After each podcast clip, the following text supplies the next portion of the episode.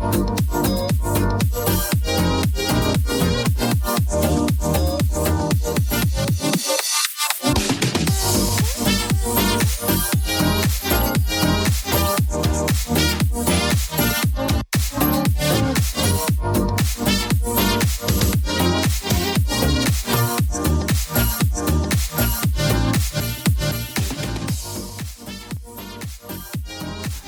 y bienvenidos a una nueva edición de Florida 2.0. Edición especial porque no solamente estamos en abierto, sino que también vamos a comentar un show em, semanal especial, también valga la redundancia, de la marca de desarrollo de WWE, NXT New Year's Evil, 2023 en este caso. Show que dejó que hablar, pero que también fue totalmente eclipsado por todo el, desastre que está pasando en, en la compañía. Eh, a lo mejor hablamos de eso muy superficialmente, pero bueno. Como ven, estoy acompañado de, de mis compañeras de armas de siempre, Paulina Cárcamo. Paulina, ¿qué tal? Hola, ¿cómo están? Espero que estén mejor que ese horrible show que nos presentó ayer en XT. Te juro que si el programa hubiera sido ayer, o sea, me aparezco porque estaba realmente estaba ayer indignada, estaba furiosa. No, eh, Ah, no sé qué pasó ayer con NXT, de verdad, porque fue como todo lo que venía haciendo bien HBK lo que le he dado flores, simplemente como que se los pasó por la raja y chao. Dijo, venía bien, olvídense. Vamos a. Nos vamos a ir por otra parte. Fue como, ah, pero ahí vamos a ir viendo combate, combate combate. Que ah, cada decisión de buqueo fue más horrible que la anterior. Bien, y para acompañarnos en esta ocasión especial está eh, un, un, clásico acá del podcast, eh, Fede From Hell. Fede, ¿qué tal? Hola, muy buenas. Bueno, contento de estar finalmente acá. Eh, esto no es un chip pop que estoy buscando, pero nada, yo los escucho, me encanta la dupla. No, no, miro NXT, ya lo, hemos hablado en, Twitter.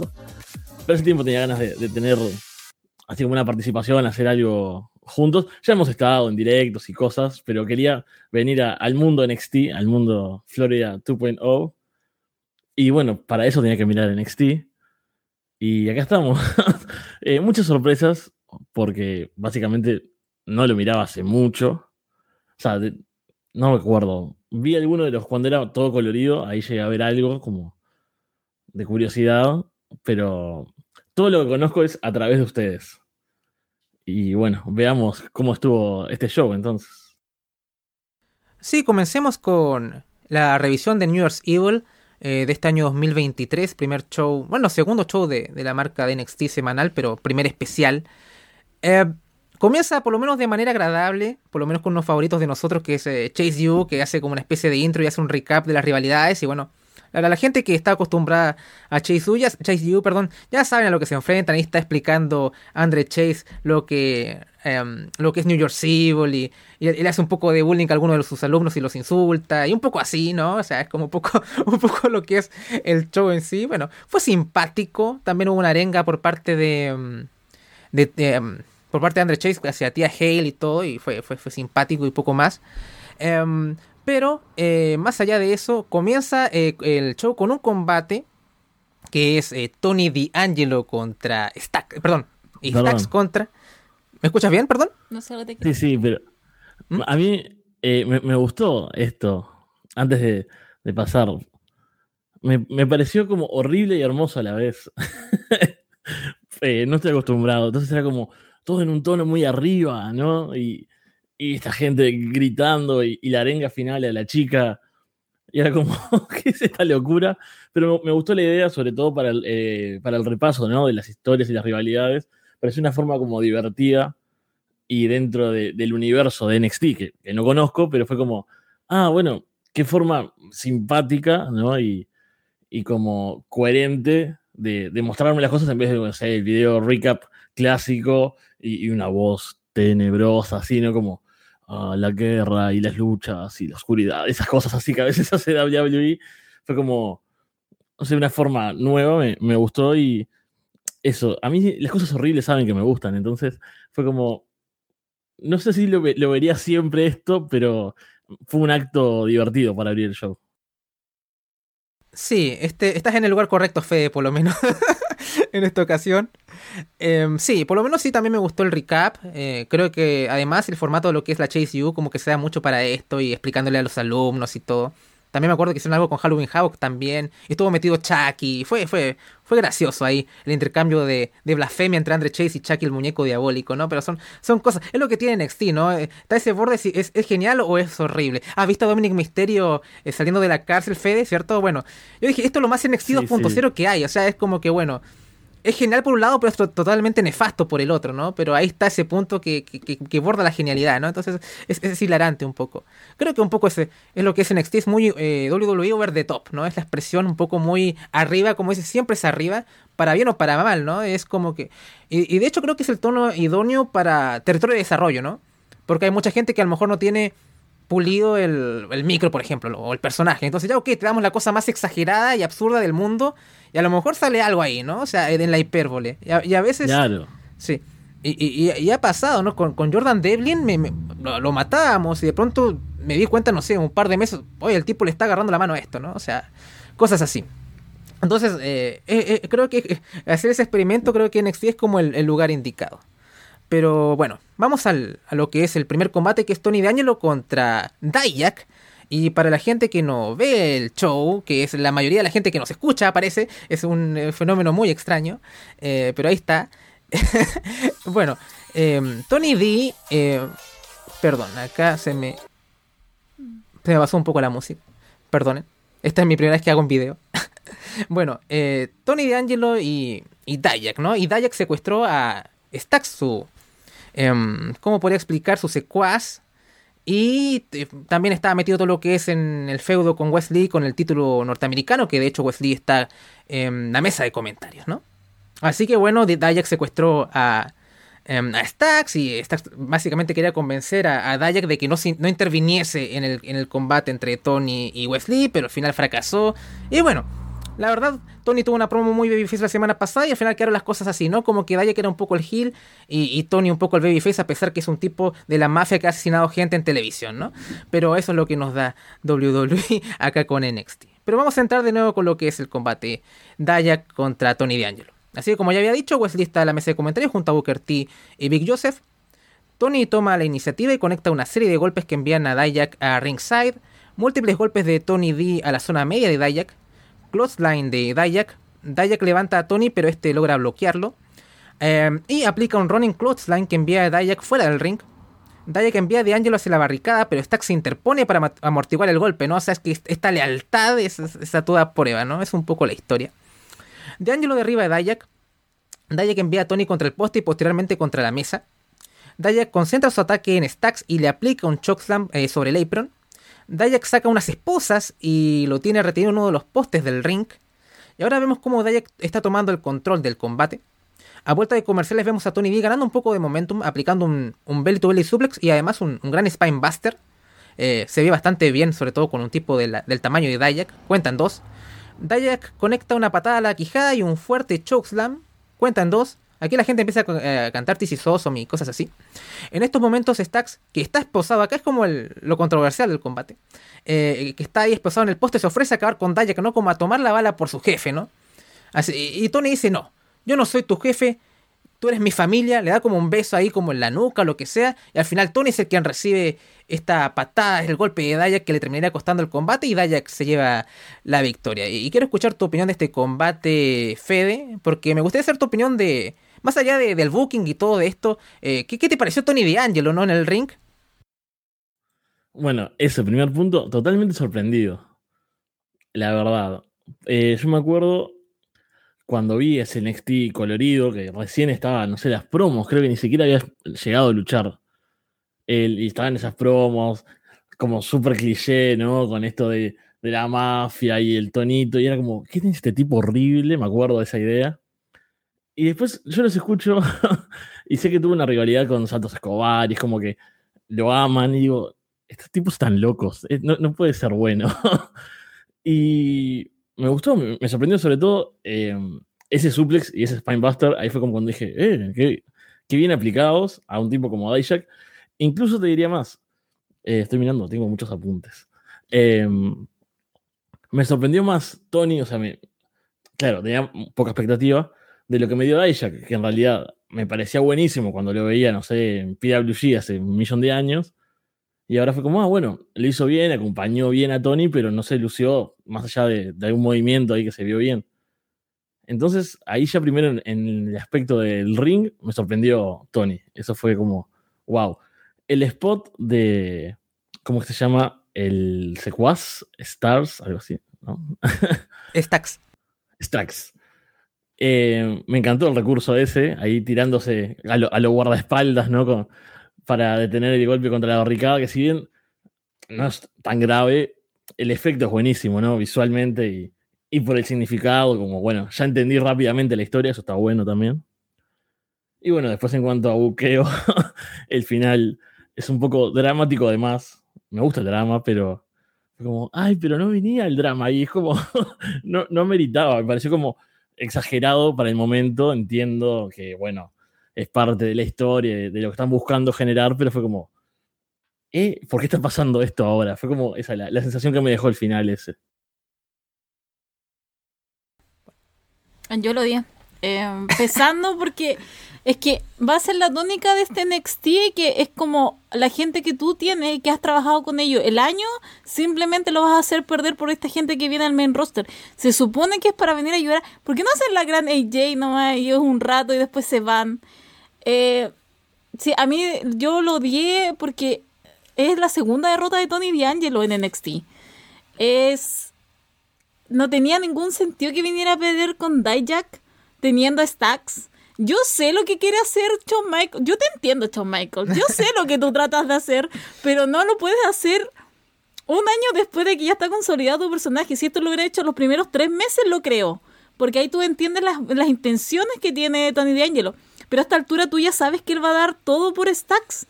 Entonces, él se va a poner, eh, se va a poner antes que le llegue a su protegido.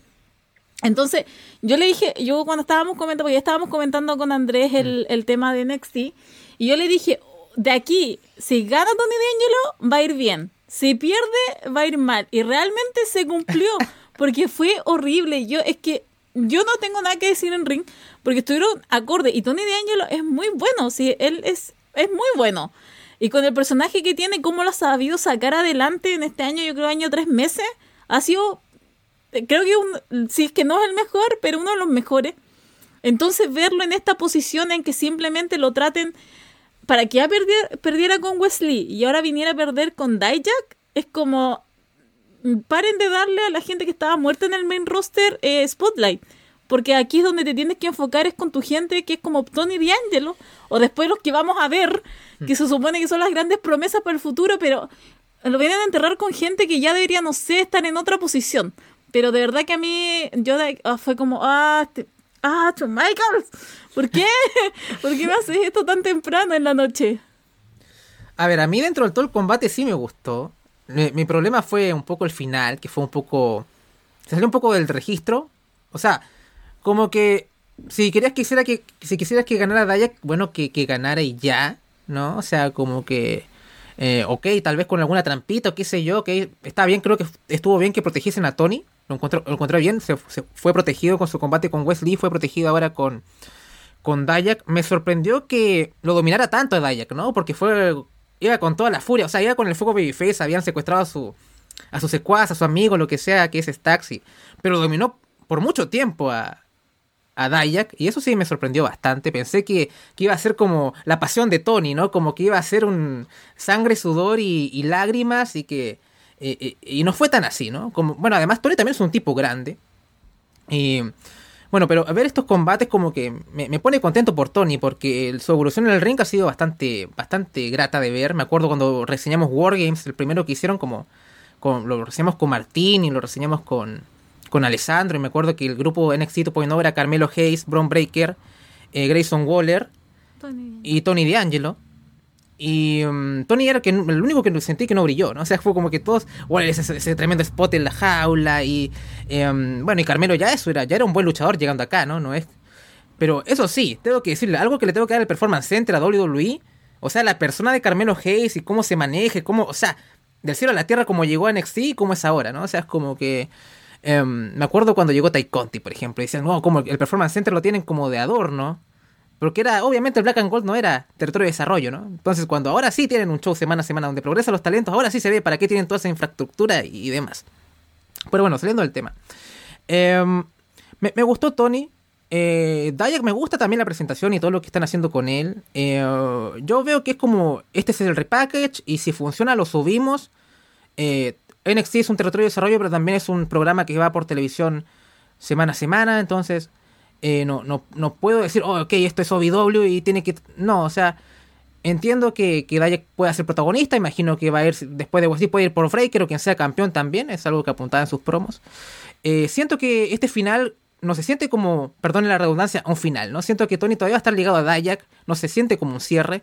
Y yo le decía a Paulina en poco en, en off, yo veo que en Vengeance Day podría ser una triple threat perfectamente entre Tony y mm, Wesley y Dayak por ejemplo. No sé qué podría pasar entre Wesley y Dayak antes. A lo mejor el combate es en Vengeance Day o qué sé yo. Pero yo siento que al final, yo siento que a veces Paulina eh, deja que, que, la historia se termine de contar antes de, Pasaba como con Waller un poco, ¿no? O sea, como que enterraron a Waller con Apolo Cruz y al final. Yo no voy a controlar mi emoción hasta que termine. Sorry. Pero si me pareció malo el martes, yo no voy a esperar a tres meses para que me diga, ah, no, me equivoco. No, bueno. la mierda. ¿Me cargó? es una mujer de piel. Yo yo miro un poquito más. Soy un poquito. Voy espero un poco para ver qué tal. Yo siento que Tony al final va a terminar siendo campeón. A lo mejor me equivoco y ahí me. ¿Quién termina teniendo la razón, Cárcamo? Pero em, yo siento que la historia no está terminada entre Tony y Daya, que entonces como que. Dejémoslo. Veremos qué pasa. Voy a ver qué pasa. No voy a ser tan, tan dramático. Lo, protegieron, lo protegieron la derrota y siento que esto todavía no ha terminado aún. Así que bueno, veremos qué pasa entre Wesley y Daya más adelante. Yo sí, yo sí, porque soy Libra. bueno, la astronomía, o la astrología, la astrología está siempre presente en este programa, ¿no? Em, se me cayó de nuevo esto, es, terrible. Em, ¿Dónde tengo mis notas? Acá, perdón. Continuemos entonces con lo siguiente, que es eh, Mackenzie Mitchell que entrevista a Toxic Attraction. Y Mackenzie dice que JCGG competirá en la Battle Royale por una oportunidad eh, para enfrentar a Roxanne en Vengeance Day. Y Jace dice que no es una posibilidad, es una certeza y que definitivamente será Vengeance Day y Roxanne pagará. Y Mackenzie toma punto en que, ¿qué pasa si ellas van a ser las dos últimas en la Battle Royale? Y Ivar responde que las ganadoras van a ser Toxic Attraction. Y es un poco spoiler este segmento, pero bueno. Eh, opiniones fe de, de, este segmento con Toxic Attraction y Mackenzie Mitchell. Me, me, gustó, me pareció que fue una promo bastante correcta. No las, eh, las conozco un poco más, las he visto alguna vez. Y bueno, tenía un poco la duda, sobre todo de, escucharlos, de qué iba a pasar con el grupo después de, lo de Mandy. Incluso cuando la entrevistadora dice, bueno, voy a. ¿Cómo es esta expresión? Eh, es algo así como referirse al elefante en la habitación, ¿no? Esa cosa de, como de, eh, hablar del tema que está ahí a la vista. Dije, uh, ¿qué van a hablar de qué va a pasar con el grupo?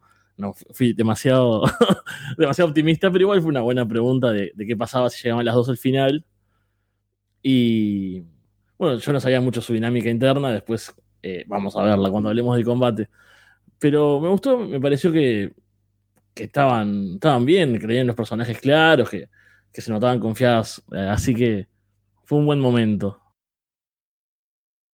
¿Algo que agregar, Paulina, o continuamos? No, estuvieron bien los dos, o sea siempre la que va a destacar a nivel de palabra va a ser Jaycee, así que contenta con ella. Mm. Bien, continuemos entonces. Este es un combate que, eh, que esperaba mucho ver. Y yo decía, bueno, vamos a comentarlo con Fede y tenía muchas ganas de ver su opinión sobre los Creed Brothers. ¿No? Y es Creed Brothers contra Inducher, pero al final no es así. Porque claro, entran los Creed Brothers y todo. Y de pronto entra solamente Sanga, ¿no? Y Sanga dice que Vierno va a poder estar acá. Eh, pero eh, eh, va a honrar este combate y esto va a ser, vamos a terminar teniendo un uno contra uno, ¿no? Y Julius dice, bueno, acá hablan de respeto porque toda esta historia es que Inducher supone que son grandes estrellas ahí en la India o qué sé yo. Y este, en América no los conoce nadie, no, nadie los toma en serio, ¿no? Entonces, según ellos, derrotando a los Creed Brothers, eh, van a ganar ese respeto que tanto ansían. Y de hecho, en toda esta historia, incluso se han comportado casi muy babyfaces, ¿no? Incluso eh, Julius está, un poco. Em, estaba con el alta y trataban de protegerlo a, él en los combates para que puedan estar en su 100% y ganarle a los Creed Brothers en su máximo. Pero bueno, veremos que todo se un poco a la mierda en este, en este segmento. Y eso es lo que en verdad me molesta. Más allá de que era el combate que tal vez más ganas le tenía. Y bueno, no está, no está a ver. Entonces, Brutus está muy arriba, dice que qué importa, que vamos a la pelea y todo. Sanga, como había dicho, dice que Vierno está aquí, pero va a entrar el combate. Van a, tener uno contra uno, ya sea con Julius o con Brutus, no queda muy claro en ese momento. Julius dice que hablaban de este combate eh, que era sobre el respeto, pero Vierno ni siquiera tuvo el respeto de presentarse acá. En esto, ¿quién aparece? Ex campeón de WWE, qué recuerdos, eh, de hecho ni la nostalgia mejora eso. Eh, y es Jinder Mahal, quien ataca a Julius, y Sanga también procede a atacar a Brutus y los estrella contra el poste, contra los escalones, los escalones, perdón. Sanga conecta un chokeslam a Brutus sobre los escalones y Jinder aplica su calas a Julius. Eh, Jinder toma el micrófono y dice, Bill y Sanga luchan por respeto, él no. Eh, opiniones de esta impresionante debut del ex campeón de WWE, Jinder Mahal. Wow, cuando, cuando dije que, que, hubo sorpresas en este show, no significa que sean todas buenas, ¿no? Solo su carácter de, de, bueno, de inesperadas, ¿verdad? este es uno de los casos malos.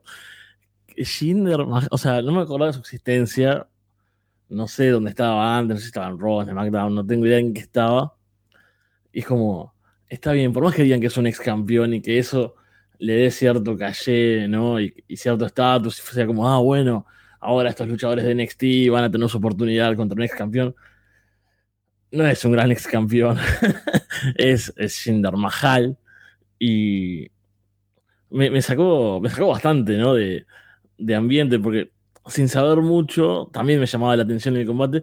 Y aparte, quería ver a, a, Beer acá en, en, NXT, que lo recuerdo de Raw con su personaje que parecía un, un emprendedor de estos de, de cripto o, uno de estafas piramidales, ¿no? Con, su look de, empresario exitoso que claramente no lo era, pero me parecía maravilloso. Y, lo que compartía en redes y después salía todo malo ahí en Raw, era como tan horrible que dije, ah, yo quiero ver esto de vuelta, a ver qué pasa en NXT, que es el terreno de lo horrible pero no me dieron a Beer, me dieron a Shinder en 2023. Eh, y no va a ser todo lo de Shinder, eso es lo peor. No, eh, bueno, Paulina, primero habla tú del, ¿Quieres hablar tú primero? No, eh, ah, bueno, ¿quieres que dejar ese, ese veneno por para el final? Bueno, hablo yo en esta ocasión. Voy a saltarme el orden. Ah, esto fue lo que creo que mm, después de lo de Waller contra Bron Breaker, que eso ya es otra cosa que hay que comentar, fue lo que más me molestó del show. Y como te había dicho, Fede, era el combate quizá que más esperaba. Era un combate que tal vez había empezado bien la rivalidad y después se fue desinflando porque lo estaban alargando un poco y todo esto de que protegieran tanto a Julius y que rayara casi los babyface. Em, pero tenía ganas de ver el combate, ¿no? Tipos duros, tipos grandes dándose. Así que era como lo que tenía, tenía ganas de, de ver. Y bueno, ya por alguna razón no aparece Vir, no sé si está lesionado, porque podíamos haber llegado a este punto teniendo el combate aún así, ¿no? Que de pronto llegue eh, Jinder Mahal, intervenga, gana Induscher y de pronto acá presentamos todo esto. De hecho, la idea de Jinder volviendo no me parece mala tampoco, o sea, pero la introducción fue anticlimática. Entonces, si hubiese sido jugando lo, más básico, lo más común, tener el combate que habían promocionado y de pronto aparece Jinder y que termine eh, dándole la victoria a Inducher, creo que lo ha estado bien dentro de todo, ¿no? O sea, ya hablamos por, por qué voy a tener un Julius contra Jinder, ¿para qué? O sea, como que de la nada. Si esto me lo, me lo promocionado y después tenemos ese combate más adelante, bien. Pero todo fue muy. ¿Ya me das este combate ahora? ¿Por, qué no dejas respirar esto? La llegada de Jinder Mahal y ver de qué trata todo esto. Me pareció todo un. Todo, todo a, los, a los apuros. No, no, no lo entiendo. No, no lo entendí para nada. No, yo tampoco, no lo entendí. O sea, fue muy extraño porque llegan los Creed Bros. Yo dije la semana pasada que si ganaban los zánganos, iba al final iba a perder, o sea, se iban a cagar en los Creed Brothers, pero esta semana realmente se cagaron en los Creed Brothers. O sea, vienen con, vienen con un equipo fuerte. Julius Creed tiene todo el material, o sea, tiene, tiene promo y tiene habilidad en el ring, todo grita campeón mundial pasa esto, nos perdemos del combate, más encima después hacen parecer a Jinder Mahal como si fuera lo más grande que ha dado W. ¿A quién le importa Jinder Mahal? A la familia de le importa. Y hacen, hacen todo, este, todo este show para que después él vaya a competir con Julius Creed. Yo hasta ahí yo tenía una leve esperanza. Ah, pero después viene ese combate. Pero de verdad yo no lo entendí y me parece, yo entiendo, y yo lo he dicho, o sea, Julius tiene todo el material de campeón mundial, o sea, de verdad, ese hombre grita, más campeón mundial que Braun Breaker actualmente. Y yo digo, ok, es, es, una pena por Brutus porque tampoco es, que él sea malo, pero obviamente está 10 escalones más abajo que el hermano, lamentablemente. Pero tampoco es pésimo. Entonces siento que toda esta situación es injusta, incluso más para Brutus. Porque siento que realmente como tag team no se lo merecían. Y de verdad esto... Es que yo no sé ni siquiera si es que estaba John Michael metido en todo este buque. O sea, si tú me dices que él estaba, yo de verdad creo que estaba en drogas. Creo que volvió a, lo, a, volvió a algunas adicciones de los 90 porque de verdad siento que siento que fue en contra de todo, de todo lo que ha venido haciendo porque ha hecho cosas pésimas, pero de alguna manera la redime. Puede ser que en un tiempo más lo haga, pero de verdad, si tú, si uno entra en este New Year's Evil 2023 y me traes un muerto como Jinder Mahal, que literal estaba muerto en el main roster, y lo traes para acá presentándolo como si fuera la gran cosa, porque aparte que Booker T me tenía enferma con el eh, campeón de la W, ah, campeón de la W, campeón de... Es como, amigo, eso fue como hace seis años, ni siquiera creo que fue bueno, fue pésimo. Fue pésimo. Fue simplemente una movida de negocio. Y lo presentas de esa manera con tus prospectos, pero esos que pueden ser exitosos, pero exitosos de verdad, o sea que realmente tú tienes ahí materia prima, materia prima para trabajar y lo haces pasar por esta situación. Y más encima después nos queda, porque fue que el combate de Jinder Mahal con Julius mm. que me, enoja aún más. Pero encuentro que toda esta situación fue, fue absurda, fue totalmente fue no hacerle caso a lo que tú vienes haciendo y trabajando con tu gente. O sea, por eso es que a mí me extraña mucho esto. Yo lo dije el otro día en el directo. O sea, si, si ayer perdían los Creed Brothers, era netamente para elevar la carrera de Julius Creed, porque de verdad, el hombre es bueno. Pero con esto, no sé, de verdad no sé a quién habrá hecho enojar los Creed Brothers, porque siento que fue simplemente como ustedes no son tan buenos como creen y hoy día se los vamos a demostrar. Sí, además me molestó mucho cuando toma el micrófono y Jinder dice, eh, bueno, Viri y Sanga pelean por respeto y yo no, entonces todo lo que me mamé, este como un mes y tanto de respeto y de pronto no, me lo, lo, pasamos por el culo. Eso también me enojó harto, entonces hubiéramos tenido el combate y hubiese intervenido Mahal al final y creo que hubiéramos estado mucho más contentos, bueno, ¿qué va a pasar la próxima semana y ver cómo lo desarrollan? La idea no me parece mala. O sea, la, la, ejecución y, la, cómo entramos acá es lo que falla totalmente. O sea, igual es alguien del main roster, es ex campeón de WWE. Estamos en un ambiente que todos son tipos del Performance Center. O, sea, entiendo, ¿no? O sea, cuando llega alguien del main roster hasta Natalia es como Dios. Ya, lo puedo entender. ¿ya? O sea, no lo voy a, no lo voy a juzgar mucho. Puede aportar Mahal. Pero a mí como, como performer hay mucha gente en NXT Mira el roster que tenemos en nombres, Fede. Tenemos a Jordan Devlin, tenemos a Dragunov, tenemos a Tyler Beth que viene la próxima semana, que ya hablaremos de eso. Breaker está, debe estar entre el rookie del, año, ¿no? O sea, por ahí lo está peleando. Eh, bueno, estuvo Cameron Grimes en su, hace no mucho, ahora ya lo veremos en el main roster si es que. Nakamura se supone que también. No, Nakamura no lo. Yo creo que eso fue una cosa de una noche. Pero, eh, o sea, eh, a Julius Creed, buenos prospectos, Carmelo Hayes, que está teniendo un tremendo año. Entonces, por los hombres, o sea, no tiene nada que enviar el roster de NXT a, al, al, main, roster, al main roster, perdonen la, redundancia, para nada. O sea, tenemos a Axiom, a, también que es Kid, que también está dando grandes actuaciones. Está Nathan Fraser, que era Ben Carter, que estuvo en AEW también, que también era un tipo muy, muy prometedor y que también ha dado muy buenas actuaciones también acá en NXT. Eh, entonces, eh, ¿qué está, qué está, ¿por qué nos dan esto? ¿Por qué no dan este show? Por ejemplo, si tenemos tanto talento. Porque Deadline fue un gran show para mí, dentro de los parámetros de NXT, creo que fue mucho mejor que Wargames, que me pareció más allá del main event y poquito más, bastante malo, o bastante mediocre. Mediocre creo que era el, término, no voy a ser tan duro.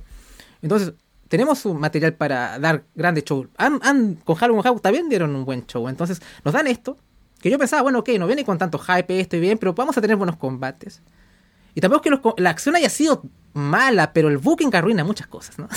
Eh, eso es lo que me, molesta un poco. Eh, pero ya iremos hablando más adelante. Pero la verdad, eso, esto fue creo que con, el combate con Breaker y, y Waller lo que más me, me molestó del, del show con diferencia. Continuemos entonces. Seguimos un poco acá con eh, Pretty Deadly, que se están arreglando el pelo, no tiene estos como... Acá le decimos cachirulos, pero son estos eh, rizos, rulos. que Sí, se- para, sí, para... Ahí se están preparando capilarmente para, el combate. las ondas. Exactamente. Entonces pronto llega Kof- eh, Kofi Kingston y Xavier Woods y mm, The New Day, los campeones vigentes. Y dicen que su combate va a ser a continuación, así que bueno, eh, Elton Prince y Kit Wilson como que se, se quitan acá el, el rulo y, y- y se apuran para ir al, al ring. Pero poco más, ¿no? Algo simpático. Eh, ahora sí, un poco con lo que seguíamos de esto. Vemos a Jinder Mahal y Sanga en backstage, hablando en hindú, imagino, ¿no? O sea, no es un idioma que esté familiarizado.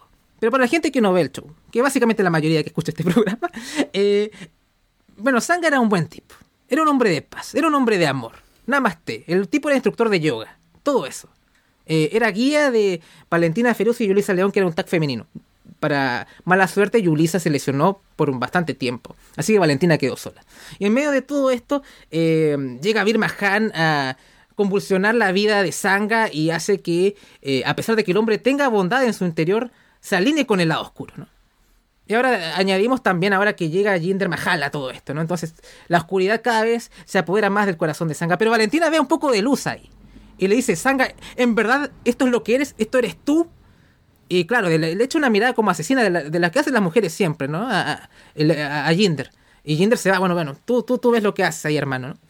Pero eh, Sanga dice que todo se trata de él y de sus hermanos. Que, este es, que esto es él, ¿no? Así que yo aún creo que hay bondad en Sanga, Paulina, pero bueno.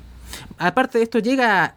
Se va Sanga y llega Electra López a hacer leña del árbol caído, porque eh, eh, hay mucho veneno, ¿no? O sea, ahí. Y le dice eh, a Valentina, le aconseja que también debería preocuparse por ella misma. Sanga piensa en él, tú también deberías pensar en ti misma. Hay una Battle Royale de 20 mujeres que todas van a ir por ellas mismas. Así que deberías tomar consejo de eso. Y además, para hacer una Gil tan malvada, en verdad el consejo está bastante bien. Pero bueno, eh, así cierra, cierra el segmento. Fede, yo sé que no estás tan conectado con esta historia, pero no sé cómo lo percibiste así como alguien que, que no ve esta cosa, ¿no? no entendí nada. o sea, vi, vi ese momento y fue como. Eh, ¿Cuál es la relación entre toda esta gente? Y, qué dramático que es todo. Y, igual me gusta, ¿no? O sea, era como medio eh, comedia, ¿no? Así. Ah, ¿por qué eres así? No, ahora me preocupo solo por mí mismo. Y la otra ahí apareciendo, ¿no? Como la villana diciéndole, ah, vos también deberías preocuparte por ti misma. Era como, ¿qué es esto? Eso es una telenovela de las 5 de la tarde. Eh, me encanta. Lástima no, no conocer bien quién era quién y, cuáles eran los vínculos. Ahora tengo más data. Porque a veces te- tengo los nombres, pero claro, después cuando los veo ahí no me doy cuenta quién es quién. Pero fue como muy extraño, sobre todo porque me, me pareció como que chocaba con, con la que había visto recién, ¿no? De eh, Sanga y Shinder y todo eso, ¿no? Tienen ese momento de, ah, que el honor, después, no, somos malos, después, momento telenovela, es como, bueno, ¿cuál es el tono de todo esto? ¿No? Me, como que me deja un poco así en, en esa. Soy un tipo simple, dame un tono claro, o sea, bueno, esto va a ser una, unos tipos duros, con, bueno, está bien, pueden tener una moralidad gris, etcétera, pero me das este tono, después me das te- telenovela, y son los mismos tipos, y hay unas mujeres que también tienen otra cosa detrás, y era como, ay, basta, demasiadas cosas para mí. Bueno, continuamos entonces o tienes algo que agregar, Paulina? ¿No? No, nada. Bien, Yo continuemos. voy a agregar algo después de eso. Bien, eh, estos fueron los puntos más o menos que por lo menos me gustaron del show. Llega Pretty Deadly, están en el ring y, y toman el micrófono. Recordemos qué pasó la semana pasada, ¿no? O sea, ¿por, por qué llegamos a esto? Pretty Deadly hizo- ha intentado por semanas ganar, esta ganar una oportunidad titular eh, contra New Day, ¿no?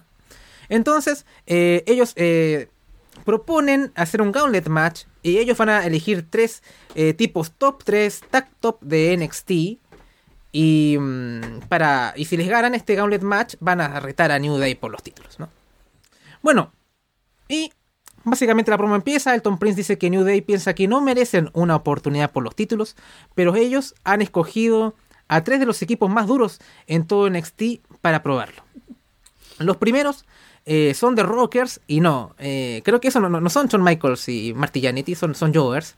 Y los despachan bastante rápido, hacen el Spilled Milk, gran nombre para un finisher. Y eh, al final llega New Day, claramente. y no, no están de acuerdo con todo esto, ¿no? O sea, no vamos a dejar que estos tipos simplemente orden a puros Jovers. Así que eligen a otro equipo. Y yo, fue una decepción porque pensaba que iba a haber gente al main roster, ¿no? O sea, Alpha Academy, qué sé yo. No te estoy diciendo un, un tag de, de gran calibre, pero O sea, pensé lo que. uso. Algo, no, no los usos, ¿no? Que ahí sí que.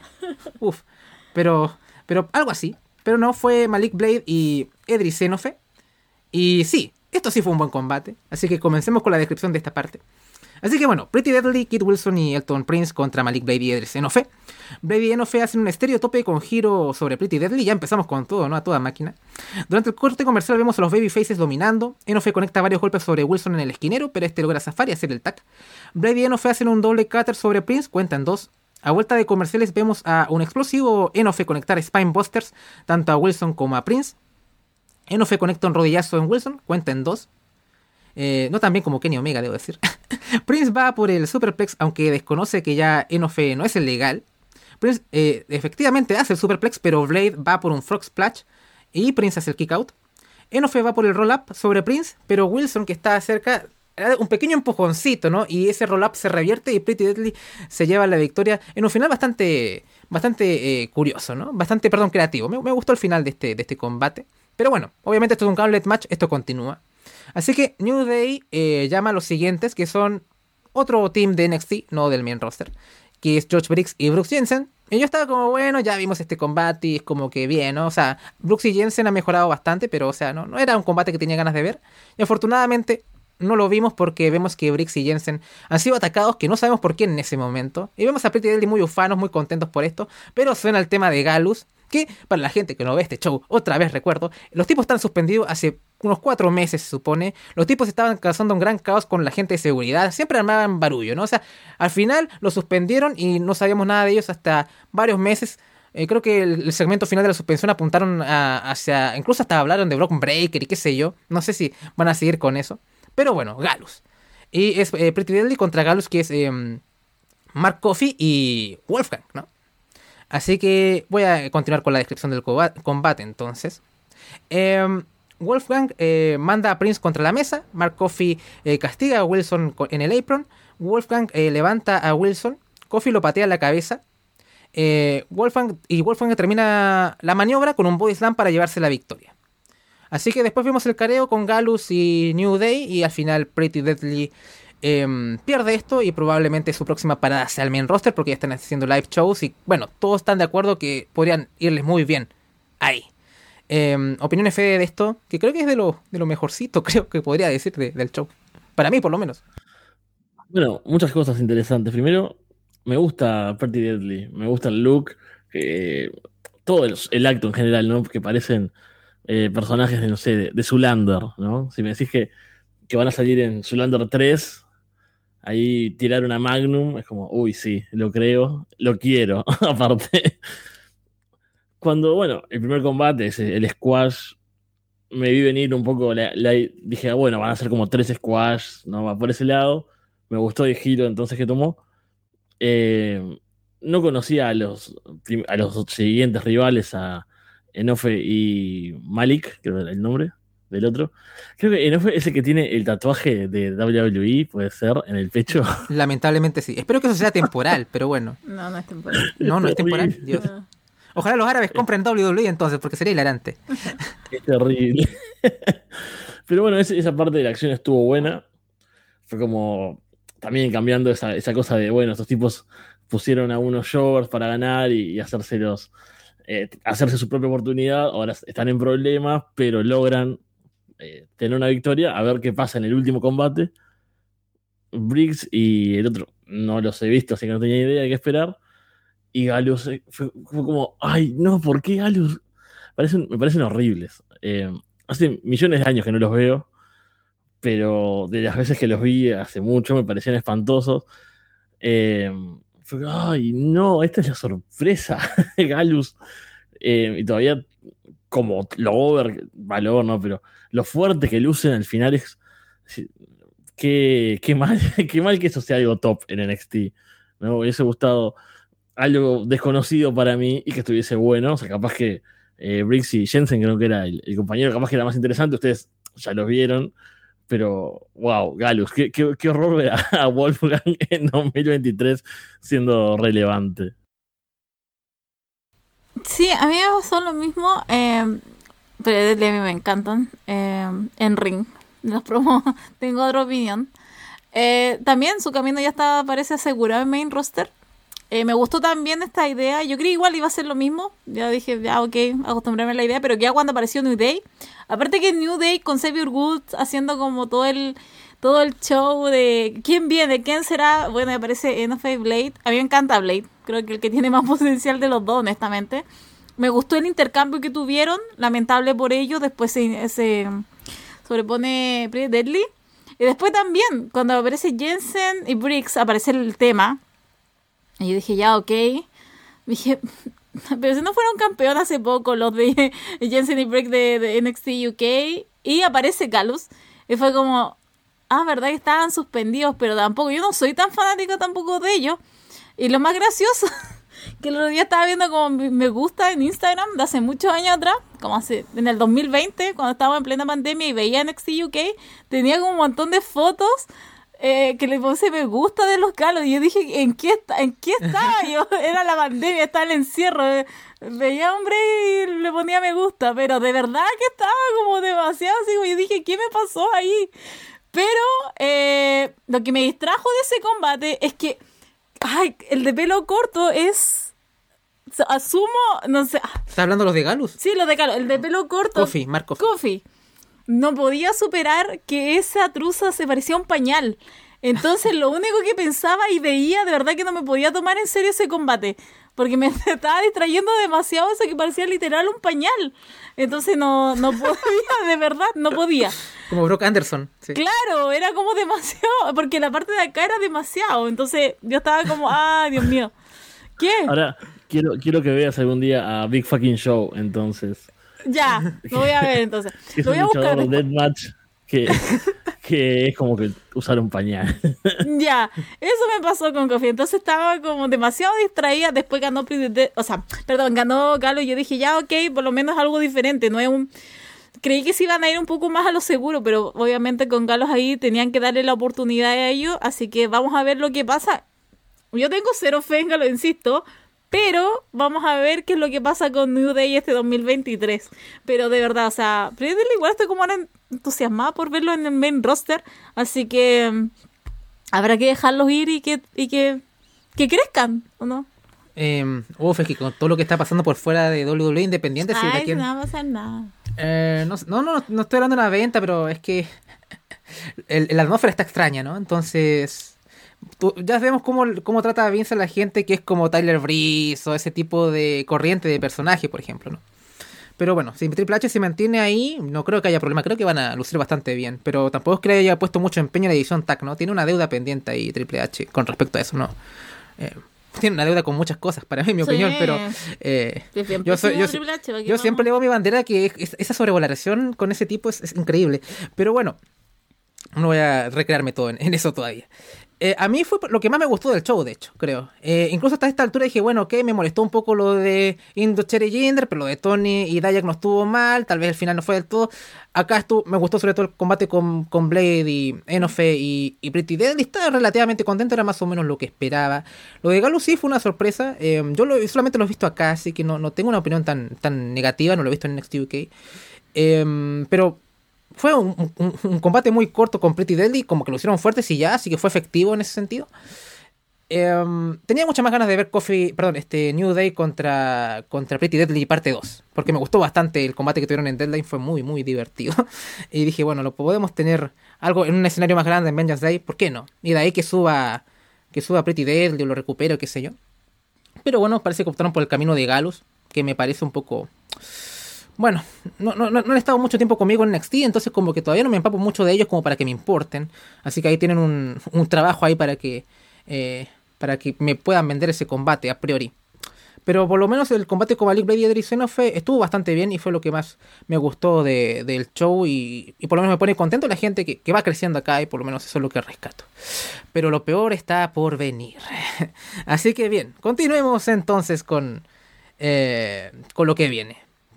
Y eh, no, no, no, es, no es todavía Brown Breaker contra, contra Grayson Waller, sino que es eh, que vemos a Julius Creed y Ivy Nile que están en la enfermería.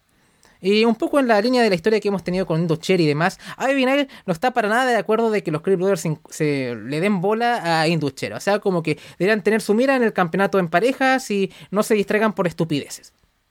Pero bueno, eh, Julius tiene la testosterona demasiado alta, así que el tipo no entiende. O sea, quiero matar a todos estos tipos, pegarles, matarlos, destruirlos. Y en parte est est estoy de acuerdo, pero las cosas, eh, los hechos le dan la razón a Ivy. ¿Qué voy a decir, no? O sea, como que eh, tengo que darle razón a la mujer. Eh, estos tipos...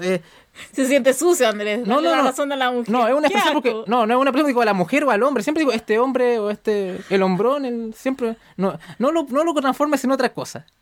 No lo transformes en otra cosa. Tengo que. Porque necesita sonar mucho más horrible de lo que en verdad quería decir. ¿Ves? Esto es, terrible. Pero bueno, le voy a dar razón a la mujer. En el buen sentido. Porque en verdad tenía razón. Hay que darle razón a la gente que tiene razón. Eh, entonces, pero Julius está ni ahí. El tipo quiere destruir a todo el mundo. Así que bueno, poco más. Así que todavía están las cosas muy frías. Así que al final, eh, Ivy como que le. se va. Y, y poco más, ¿no? En este drama eh, en que las mujeres tienen la razón. Paulina Rubio estará de acuerdo conmigo en esto. Eh, ¿Algo que apoyar, Fede, aunque esto está muy out of context para ti? no, no, esto ya me, me, perdió un poco, un poco más. Pero yo estoy, estoy ansioso por lo que se viene. ¿Qué, qué, qué adecuado ¿Qué este se show? viene? ¿Qué adecuado este show para ti entonces, Fede, no? O sea, como... buena, buena manera de comenzar acá el año en abierto. Me encanta que todos los capítulos de NXT hayan estado buenos. Y el que ve Fede, onda, sea el peor. El, no, y tú dices, no, sí, Fede, mira NXT, ¿no? O sea, que, que te estás perdiendo. Y de pronto ya por fin ve NXT, ¿no? Y, y nos dan esto. Eh, pero continuemos. Y vemos a, a Melo, que está. Carmelo Hayes. Que está en la cafetería que por lo usualmente está Apolo Cruz en su libreta escribiendo cosas y versos y sus visiones del futuro y etcétera. Y básicamente Melo hace una parodia de todo esto. Melo dice o escribe, porque escuchamos lo que escribe, porque bueno, cine, eh, que dice que cuando se trata del campeonato de NXT, Apolo pensaba que él tenía una visión de francotirador. Pero la semana pasada él realmente vio que él es el pasado, presente y futuro. Yo estoy más allá del alcance de cualquiera yo soy él, I am him, ¿no? Que es como ahora la, la, catchphrase que está usando un poco Carmelo. Y de pronto suena como la voz de, de Trick ahí como interrumpiendo todo esta, este tren de pensamientos, ¿no? Como que eh, dice que nadie puede contra la pandilla de Trick y Melo y que están a punto de alcanzar el estatus de leyenda y vemos como imágenes de ellos, están con las chicas en el jacuzzi. Bueno, todo eso como que interrumpe, como digo, el flujo de pensamientos de, de, de Melo. Le dice a Trick, ¿qué, ¿qué carajo estás haciendo? Y está con la máscara, una máscara de luchador, Trick, porque bueno, está en feudo con Axiom que usa máscara. Eh, y poco más. Eh, Melo dice que Apolo cree que el título de NXT tiene su nombre escrito, pero eso es falso. Ese campeonato tiene el nombre de Melo. Eh, opiniones de este segmento un poco otra vez fuera de contexto para ti, Fede. Bueno, esto, esto fue como, joder, esto es cine, ¿no? Fue como la, sensación que me dio. Eh, lo bueno es que realmente de, de, escuchar el programa entendí cosas, ¿no? O sea, esto, si no, fuera de, de todo, era como, hubiese sido inentendible, incomprensible todo, pero sabía eso de Apolo, de las visiones y un poco que, que estaban jugando con eso. Y bueno, a mí Carmelo me gusta mucho, ya lo, lo conocía de antes, de, de, las indies, y es cierto lo que, lo que hacías al principio, ¿no? Que se nota, en este caso sí, en tema de personaje de actuación, como ha crecido estando acá. Y bueno, eso, me pareció un segmento entretenido. Eso estas cosas me gustan de NXT, de lo que vi, ¿no? Esta producción así, esas cosas diferentes, que no sea solo gente estando en backstage, haciendo entrevistas y hablando, que haya como eh, segmentos casi que cinematográficos, me parece que le dan un toque diferente, salgan mejores o peores, ¿no? Te pueden gustar más o menos, pero tiene su toque. Ahí hay que aceptarlo. Sí, a mí me gustó bastante. Me hizo arrepentirme si alguna vez dije que había que separar a Trick con Carmelo. O sea, no. O sea, si alguna vez, bueno, asumo que va a ser el próximo campeón, Carmelo, nuestro próximo campeón en NXT, después asumo si nada cambia, va a subir a main roster, pero tienen que subir los dos porque la dinámica que ellos tienen es muy entretenida. Y entre que Trix se, se sustenta en Carmelo y Carmelo se trató, se, se, se, atañe bien con... eh, el intercambio que tiene con trucos es demasiado entretenido, entonces nada que decir. Si alguna vez dije que había que separarlo, me arrepiento totalmente después de este segmento. Bien, llegó un momento por lo, que por lo menos los fans de NXT esperábamos, o por lo menos los fans de Tiffany Stratton esperábamos.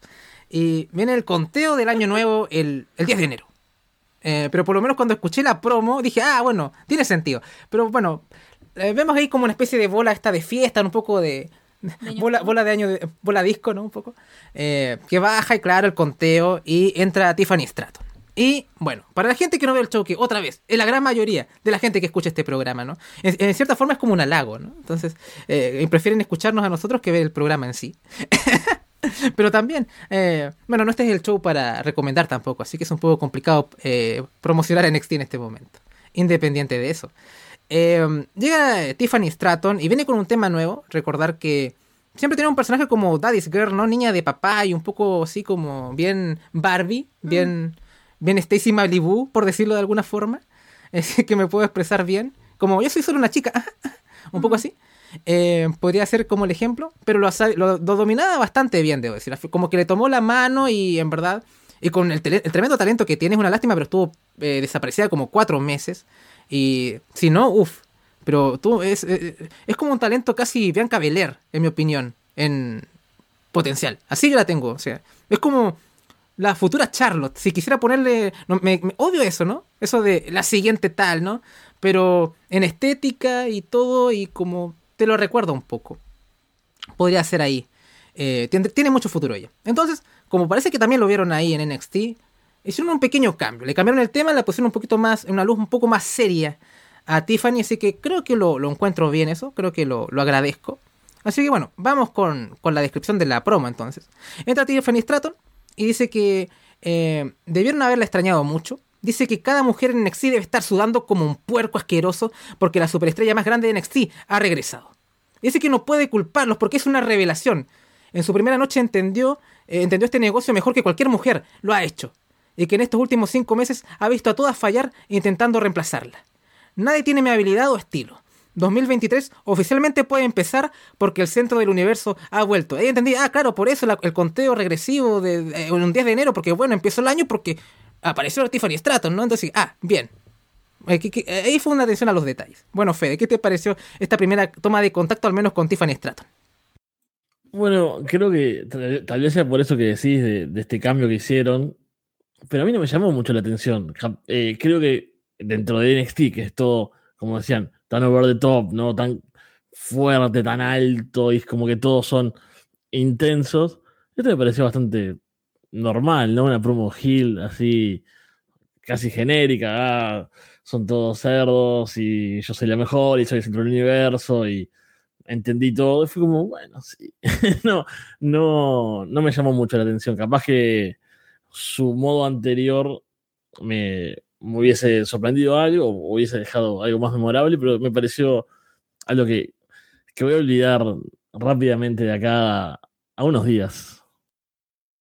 Sí, o sea, es que acá se contrapone como tú que lo ves este show y nosotros que veníamos con toda esta propuesta que era Tiffany Stratton.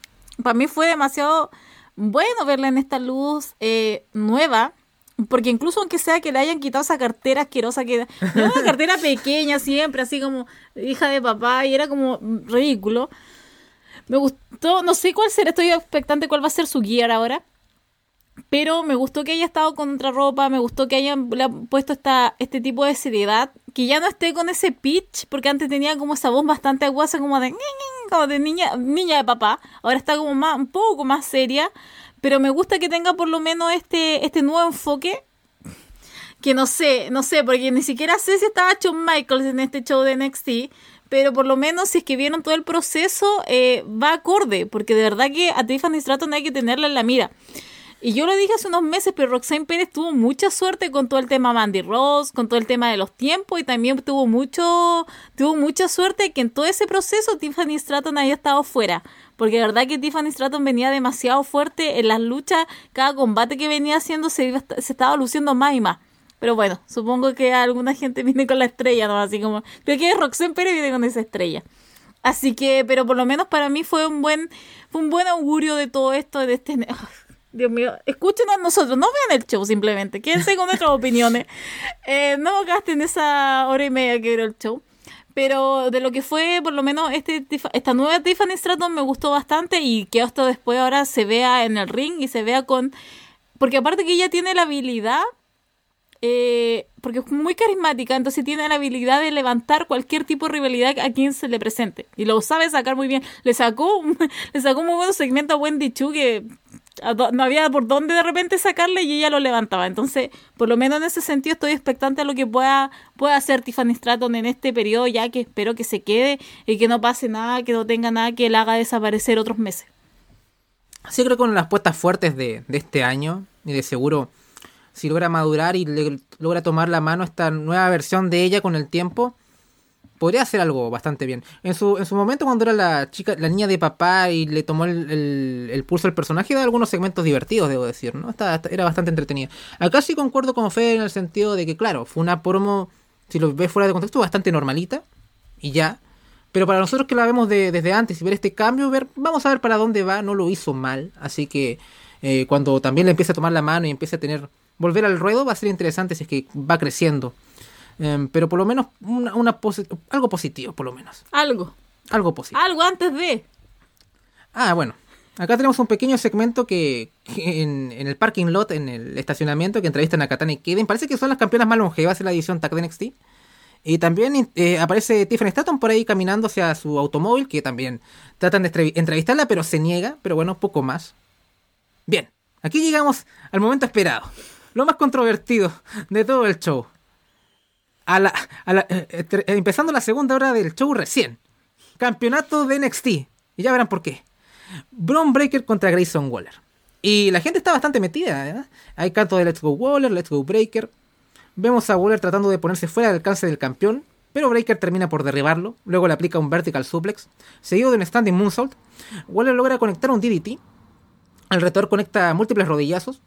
Grayson Waller va por la sumisión, pero el campeón usa su fuerza. Belly to back suplex de Waller. El retador hace un par de flexiones ahí de brazo para burlarse de, de Bron. Belly to belly suplex de Breaker. También seguido de un slam del campeón. Waller eh, violentamente manda a Breaker contra el esquinero, lo embiste y de pronto la segunda cuerda se cae. Eh, y esto justo coincide con el corte comercial. Así que a vuelta de comerciales vemos a Waller dominando a Breaker con un single leg Boston Crab. Breaker va por un armbar, cosa inusual en, en él, no, no lo he visto hacer mucho de eso. Pero Waller hace eh, logra hacer el rope break. Campeón y retador intercambian golpes. Waller conecta un clothesline en la nuca de Braun Breaker. Eh, Waller, muy burlesco, va por el Steiner Recliner para burlarse ahí de, de Braun. Creo que esa es una movida de su tío. Eh, Breaker se levanta y derriba a Waller con facilidad. Breaker sube a la tercera cuerda y conecta un Bulldog.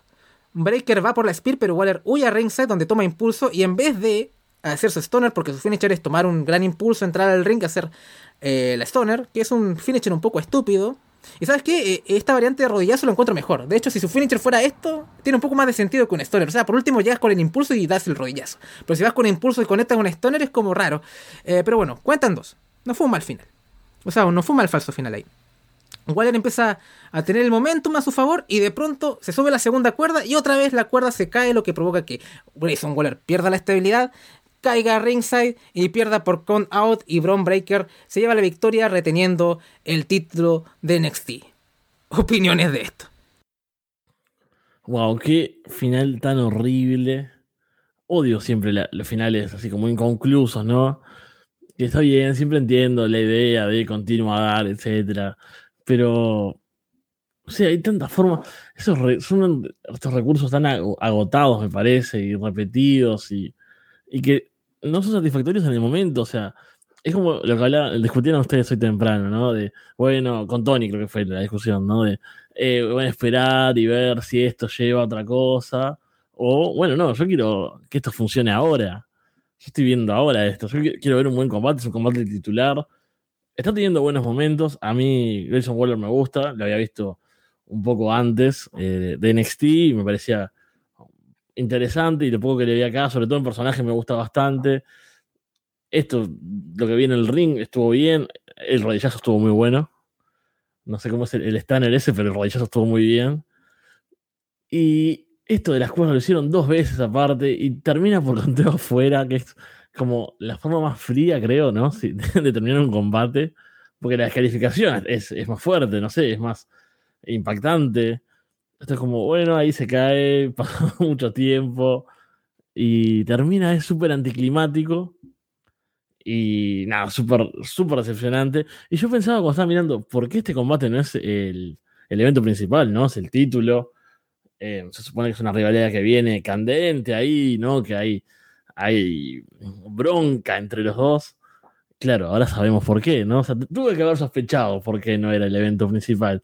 ¿No? Muy ingenuo de mi parte que miré WWE durante millones de años. Y a decir, ah, esto claramente va a tener un final horrible y por eso está acá.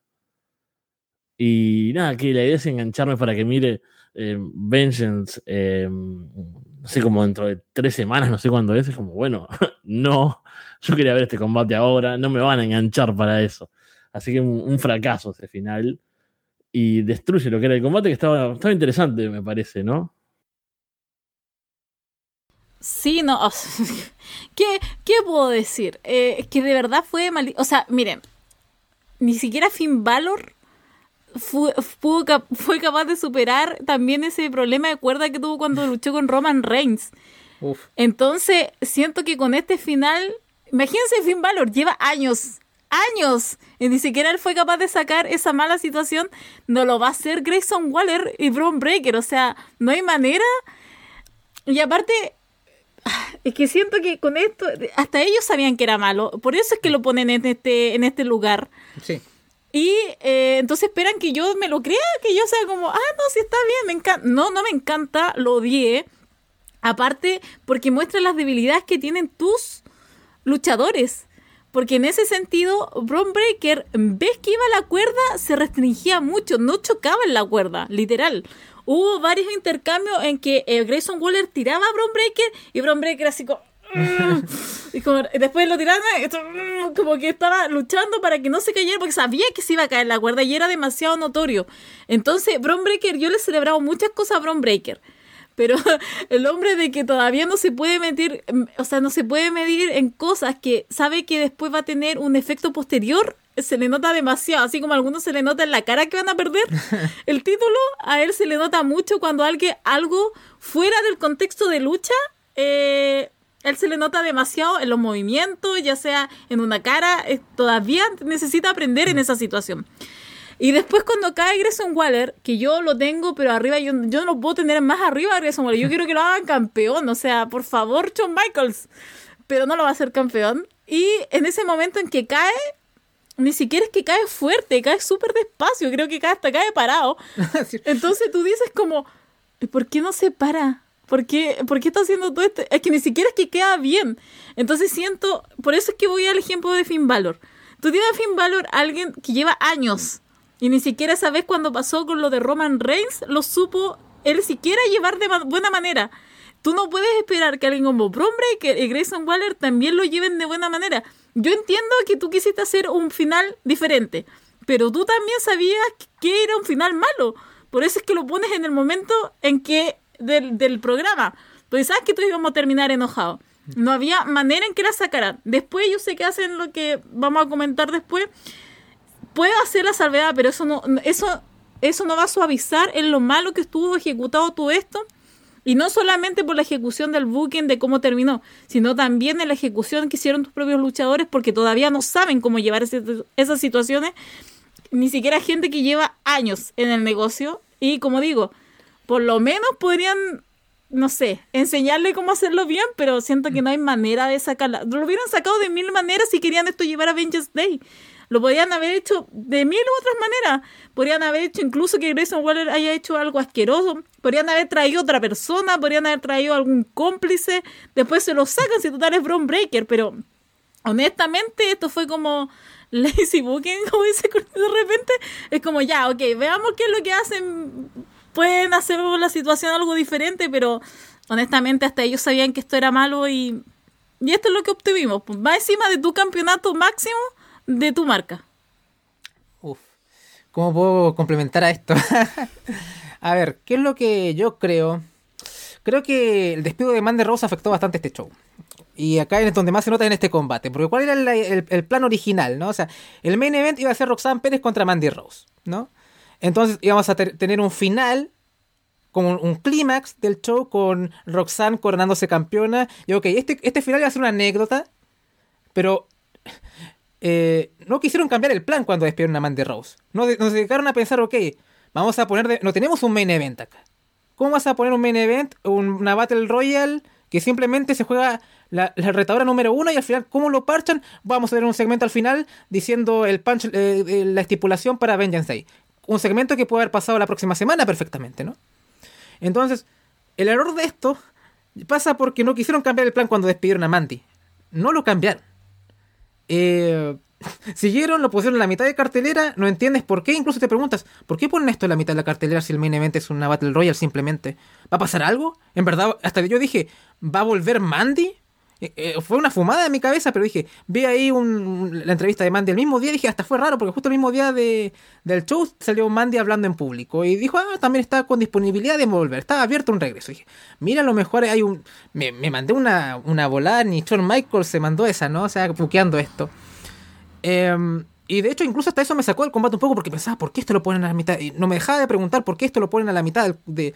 Tuve todo el combate pensando, ¿por qué esto está aquí? Si hubiese estado Mandy Rose contra Roxanne Pérez, yo no hubiera preguntado esto. Claro, ¿no? Eh, Un reinado de 413 días, 400 y tantos días, lo va. Obviamente va a ser el main event. Obviamente va a ser más importante que un Grayson Waller contra Braun Breaker que lleva poco tiempo en construcción. Pero eso, ese, ese factor ya no está. Entonces, ya este anticlímax ya no lo voy a recibir también porque ya no hay un combate más grande que este. Este es el combate grande del show. Y ahí es donde falla incluso. Está bien, podría, podría tragarme esta estupidez si hubiera tenido el main event de Roxanne contra Mandy. Ok, ya, ok, viene, viene, viene el combate, viene, viene, viene el final de Mandy. E- Eso es donde yo estoy apuntando, eso es donde yo voy a llegar. Yo tampoco soy fan de, de, esto de, de que me vendan un combate dándome una cosa a medias, ¿no? Pero por último, lo de Tony que lo puedo entender porque, claro, bueno, es una realidad no titular, es algo más bajo en el card. No puede ser esto el campeonato de NXT, no pueden jugar así. Ese es el problema, porque el combate me estaba gustando. De hecho, estaba muy entusiasmado ver esta defensa de Baker con gente de 2.0, ya no los Tyler Bates, ya no los Gunter, ya no los gente experimentada. Ahora ya, luchemos con los de tu generación, ¿no? Con los de tu camada acá. Y sor- sorprendentemente con Wagner dieron un combate entretenido. Con Waller, si hubieran hecho un combate normal y decente, como debería haberse sido, creo que les han dejado muy buenas sensaciones. Son tipos muy talentosos. Eh, pero no, hicieron esto. Tuvimos este anticlímax y tuvimos un anticlímax sin tener un clímax más adelante porque no existe el clímax más adelante en el show. Y ese fue el problema. Ese fue el gran problema. Y no cambiaron eh, los planes después de despedir a Mandy Rose. Ese fue el gran error de este show. Y por eso se cae a pedazos porque en verdad la mayoría de los combates no estuvieron mal en la acción en el ring. Tú, hablamos de Tony, no, más o menos estuvo bien la acción. Fue un buen combate Pretty Deadly contra Malik Blade y Edric Xenofe. Este también hubo buena acción. Entonces, como que no es que tanto el ring falle, sino que el buqueo, las decisiones, la puntada final, que es lo importante, ¿no? Entonces, ahí es donde cae este show. Es una pena, porque vimos shows bien como Deadline, o como, o como Halloween Havoc, que también tuvo sus, sus más o menos, pero me dejó con buenas sensaciones. Llegamos a esto, y fue un show sin clímax. Y ahí es donde se cae todo a pedazos, ¿no? Eso sería como el resumen. No sé si alguien quiere agregar algo o pasamos a, a otra cosa. Next. Bueno, después del mayor desastre de la jornada, Mackenzie Mitchell entrevista a la campeona de NXT femenina Roxanne Pérez. Y le pregunta quién es su favorita para ganar la Battle Royale. Y responde Kikora Jade. Y, Ma- y Mackenzie pregunta, o sea, estás, estás- me, me- estás hueando, como diríamos acá en Chile. Estás, ¿Me estás hablando en serio? ¿Me estás jodiendo? Y Roxanne dice, claro que no. Es una pena porque con alguien con mucho mejor, con más carisma y con, con mejor delivery, es- esa respuesta hubiera salido bastante bien. Pero con, con la pobre de Roxanne no tanto. Eh, dice que es una oportunidad enorme porque va a ser el primer Premium Live Event de la marca en tres años fuera de, de, este, de este edificio, fuera del Performance Center. O sea, el Vengeance es, es- grande. De hecho, bueno, después voy a explicar por qué pensaba que este es- iba a ser mucho más eh, importante este show y no lo fue, porque pensaba que iban a vamos a vamos a apostar toda la, la- artillería acá en Vengeance Day, va a ser nuestro primer show fuera. Y se sintió mucho, guardémonos lo grande para Stand and Deliver, ¿no? Eso fue lo que sentía acá. Fue como, uh, ya vi el plan y el mapa y no me gustó mucho eso. Pero bien, básicamente eh, dice esto, que es el- va a ser el primer Premium Live Event de la marca en tres años. Piensa que gente como Indy o Alba Fire tienen posibilidades. Mackenzie le pregunta también por Toxic Attraction que juraron venganza. Eh, Roxanne dice que también las considera como amenazas. Han dominado la división TAC por casi dos años. Pero bueno, son 20 mi- mujeres y solamente una podrá ganar y no puede esperar para verlo. ¿Algún comentario, Fede? Tengo ganas de, escuchar tu opinión sobre cómo fue acá la promo de, de Roxanne Pérez como campeona. Cómo, qué te, si tú... Bueno, Roxanne es muy buena luchadora, sobre todo para alguien que tiene 20, 21 años. Pero claro, tiene ahí una carencia que básicamente es como cómo se lleva. ¿Cómo la percibiste acá en esta promo? Sí, eh, la conocía también de, antes, de, Ring of Honor, que era eso, como, como el prospecto, ¿no? Y la chica prodigio, y ya se, se veía el talento. Pero claro, para una liga, ¿no? De, de NXT, de WWE, de ese nivel de donde el carisma es tan importante, o sea, a ver, en el wrestling en general, en Ring of también, pero acá es como mucho más importante, ¿no? El, sport entertainment, ¿no? Como dirían la, la Sherry Conversation Society. Y sí, no, no fue un gran, una gran promo. Se nota así como, como escrita, ¿no? Como que está leyendo algo. Sobre todo la parte de, de Cora Shade, ¿no? O sea, fue como tal cual alguien leyendo, no sé, un, chiste en el, teléfono, así. eh, ¿Y quién pensás que va a ganar? Eh, va a ganar Cora Shade. Ajá, no. no, no, no, no fue como muy natural ni, ni nada. Pero bueno, yo creo que igual lo hace con cierta gracia todo, ¿no? O sea, porque tiene como un encanto así, entonces no queda mal. No es como, uh, qué mina horrible, qué, seca o qué. qué no sé, no es, no es una puerta, no es que no tenga carisma, es que obviamente le falta pulirse y sonar, no sé, un poco más natural, un poco más. con más chispa. Esa, esa como una chispa le falta, ¿no? Esa es como la, la cuestión. Y claro, están dando un spot eh, importante al ser campeona y ahí se va a notar más esa carencia. Pero bueno, también va a ser una forma de trabajarla a full, ¿no? Es como, bueno, es tu momento de trabajar 100% y, y lograr superar esa, esa falta que tiene, digamos, o, o bueno, o superarse en este, en este aspecto que no es, no es su fuerte. ¿Algo que agregar, Paulina? Continuamos. Mm, Sí, es que lo que pasa es que Roxanne Pérez eh, está, tra- está trabajando ahora como babyface. Pero ella tiene como toda esa actitud tan irónica, esa, tan, esa ironía adolescente, que como de repente tan irritable. Es como que a mí me pasa eso, debería... No sé cómo, pero tendrá que hacer la movida después a Gil, pero me pasa eso con ella. Yo sé que está intentando ella tener esa dulzura de una baby face, pero como que no le sale tan bien porque toda esa actitud cuando sonríe es muy de, insisto, muy de irónica. Es como de, estoy sonriendo, pero a la vez como que no te estoy sonriendo, te, te estoy sonriendo por condescendencia, pero por nada más. Entonces cada vez me está pasando eso con ella. Si se pegara el giro, a lo mejor hasta me gustaría más, pero la encuentro falsa. La encuentro falsa cuando está ahí, cuando quiere hacer como del papel de buena, incluso que esté tan callada, me, me genera desconfianza. Como la mosca muerta, como le. Como, no No sé. quería llegar a esos términos, pero es como así, como que en cualquier minuto va a dar el. va a dar el. el va a dar el salto y mm, no sé si se puede. Si puede engañar o puede traicionar a otra persona, lo va a hacer. Pero claro, la vemos tan en este plan de Babyface que a nosotros nos están imponiendo. Pero insisto, ahí está en esa sonrisa, está en esas actitudes que es muy de, de irónica. Tendría que verla como Gil para dar una opinión. O sea, creo que la gente la percibe como una babyface como natural o que es como una underdog y como que la, como que creo que la gente la quiere. Creo que a pesar de, de las carencias que pueda tener en, en el micrófono. Pero también me, gustaría verla a Gil, sobre todo porque con Booker podrían hacer un acto muy divertido. Pero veremos cómo va evolucionando, ¿no? O sea, Breaker no evolucionó tanto eh, en su personaje como campeón, ¿no? O sea, como que es bastante simple, funciona, pero es como bien ahí, ¿no? De, de un registro. Y quiero ver si es que Roxanne con este peso y con este peso de ser campeona puede, puede crecer y creo que es una oportunidad importante. Eh, veremos qué tal con ella. Pero por lo menos es, un- es el futuro definitivamente de WWE en la división femenina, así que esperemos que prospere ya sea en, en un rol o en otro.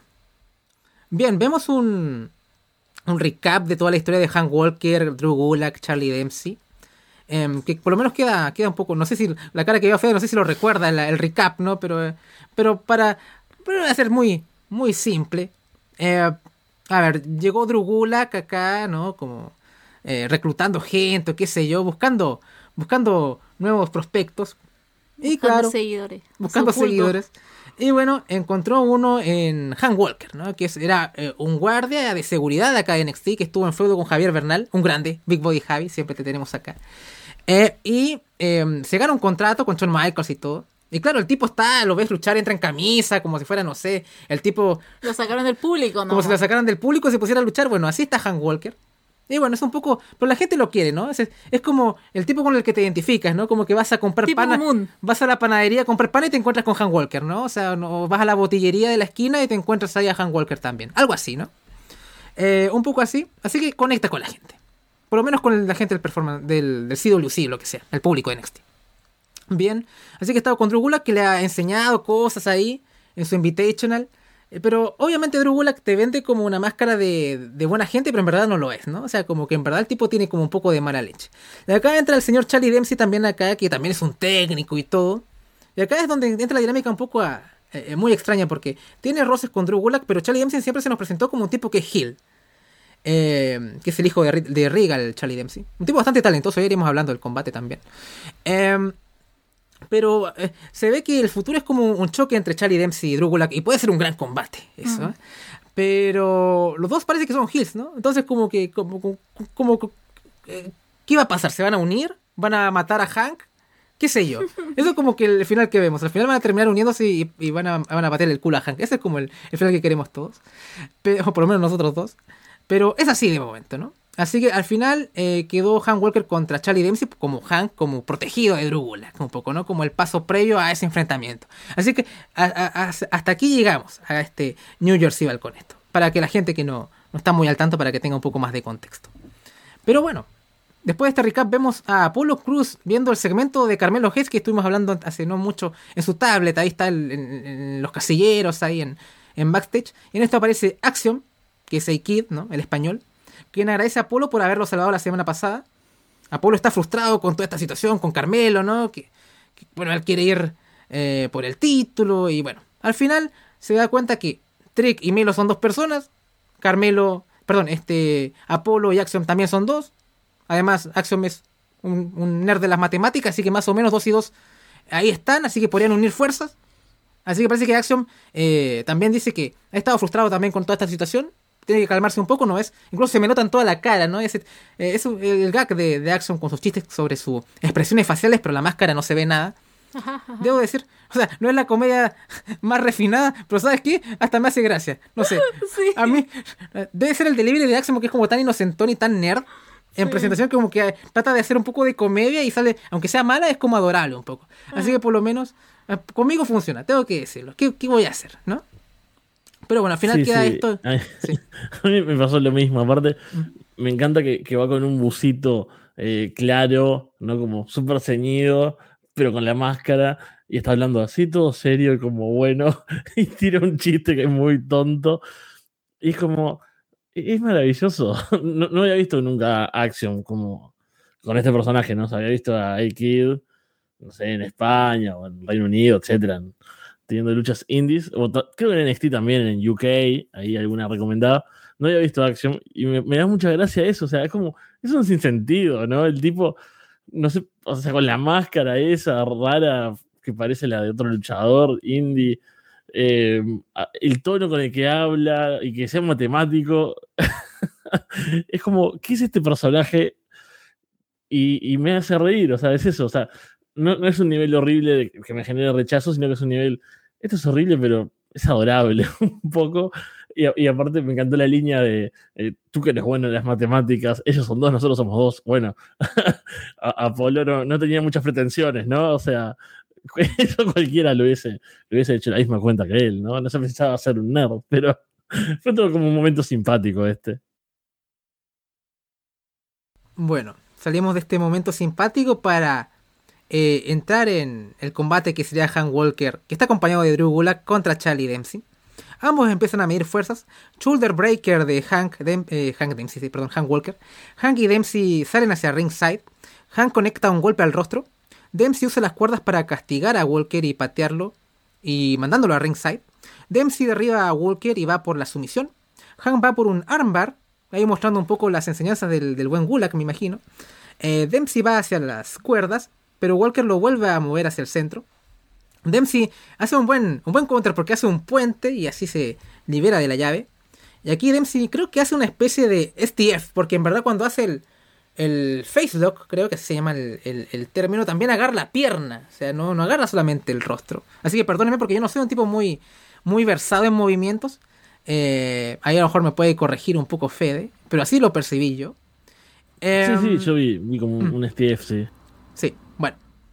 Entonces, claro, eh, em, conecta este STF y se está acercando Hank a las, a las cuerdas, pero eh, cuando está a punto de llegar Hank, este, Dempsey hace como rueda y lo aleja de las cuerdas y ahí otra vez lo, lo somete con ese STF eh, una variante STF a lo Carlos Cabrera, ¿no? Para salir del paso. Y eh, se rinde Hank Walker y se lleva la victoria. ¿Qué te, qué te parece aquí Charlie Dempsey en, esta, en este combate, Fede? Bueno, me, gustó, me llamó la atención. Me parece que, que técnicamente está bastante bien. Eh, la historia, ahora que, claro, con, el repaso, es parecido a lo que hacía Thatcher en un momento, ¿no? Que tenía como como su, no sé, su dojo, digamos, ley, pero a la vez era un poco rudo además. Y era este, bueno, ellos tienen cosas en común, ¿no? Thatcher y, Gulag. Me gusta la idea, pero eso me suena medio a, refrito eh, en cierto, aspecto. Eh, me llamó la atención eh, Hank, sobre todo porque no usa un gear de luchador, sino que va con, con ropa ahí de, conserje, ¿no? de, portero. Pero bueno, ahora tiene sentido, no lo sabía. Pero, o sea, creo que puede haber algo interesante el, el, aspecto técnico. Y me gusta que haya esto. No me esperaba un buen nivel técnico en NXT.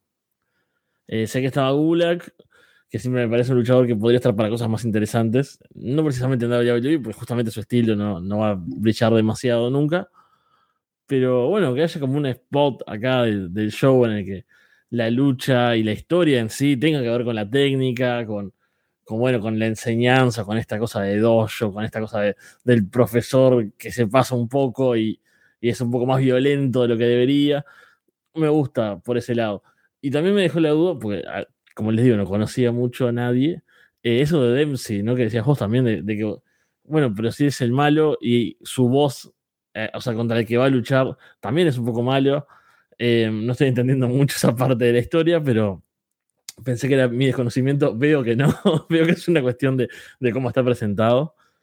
Pero bueno, me gusta el, aspecto técnico, me parece súper interesante y me gustó Dempsey, creo que, que hay, hay algo ahí, ¿no? Creo que es un tipo que podemos llegar a verle buenos combates en el futuro seguramente. Mm, sí, o sea, aquí es como más que nada verlo como a futuro, porque Han Walker es Han 365, como le hacían en ese tiempo. Había un cartel que decía eso. Eh, pero Han Walker es demasiado babyface natural. O sea, el hombre es. tú lo ves y tú no lo puedes odiar, por lo menos hasta ahora. Después no sabemos el trabajo que puedan hacer con él. Pero tú lo ves y realmente, como que él es bueno de corazón. Entonces, hemos visto por lo menos las últimas tres semanas en que Drew Gulak ha estado con cosas raras, con la gente que se va a entrenar con él. Y realmente como que Han Walker queda como muy mal, así como, oye, pero si dijiste que era, hacen el tap out y como que deberías soltarlo. Y él no lo hace, pero Juan Han se lo toma muy a pecho, así como realmente no puede creer porque él es muy inocente. Entonces, después llega todo este enfrentamiento con el Kenny Omega joven, Charlie Dempsey. Son iguales. Entonces, se enfrentan los dos con Kenny y simplemente como que queda y tú, yo de verdad que estoy esperando el momento en que pase que Charlie Dempsey se una con Drew Gulak y realmente destruyan a Hank. Porque me parece que ese va a ser el, epítome de todo esto. Porque Drew Gulak va con alguien como Charlie.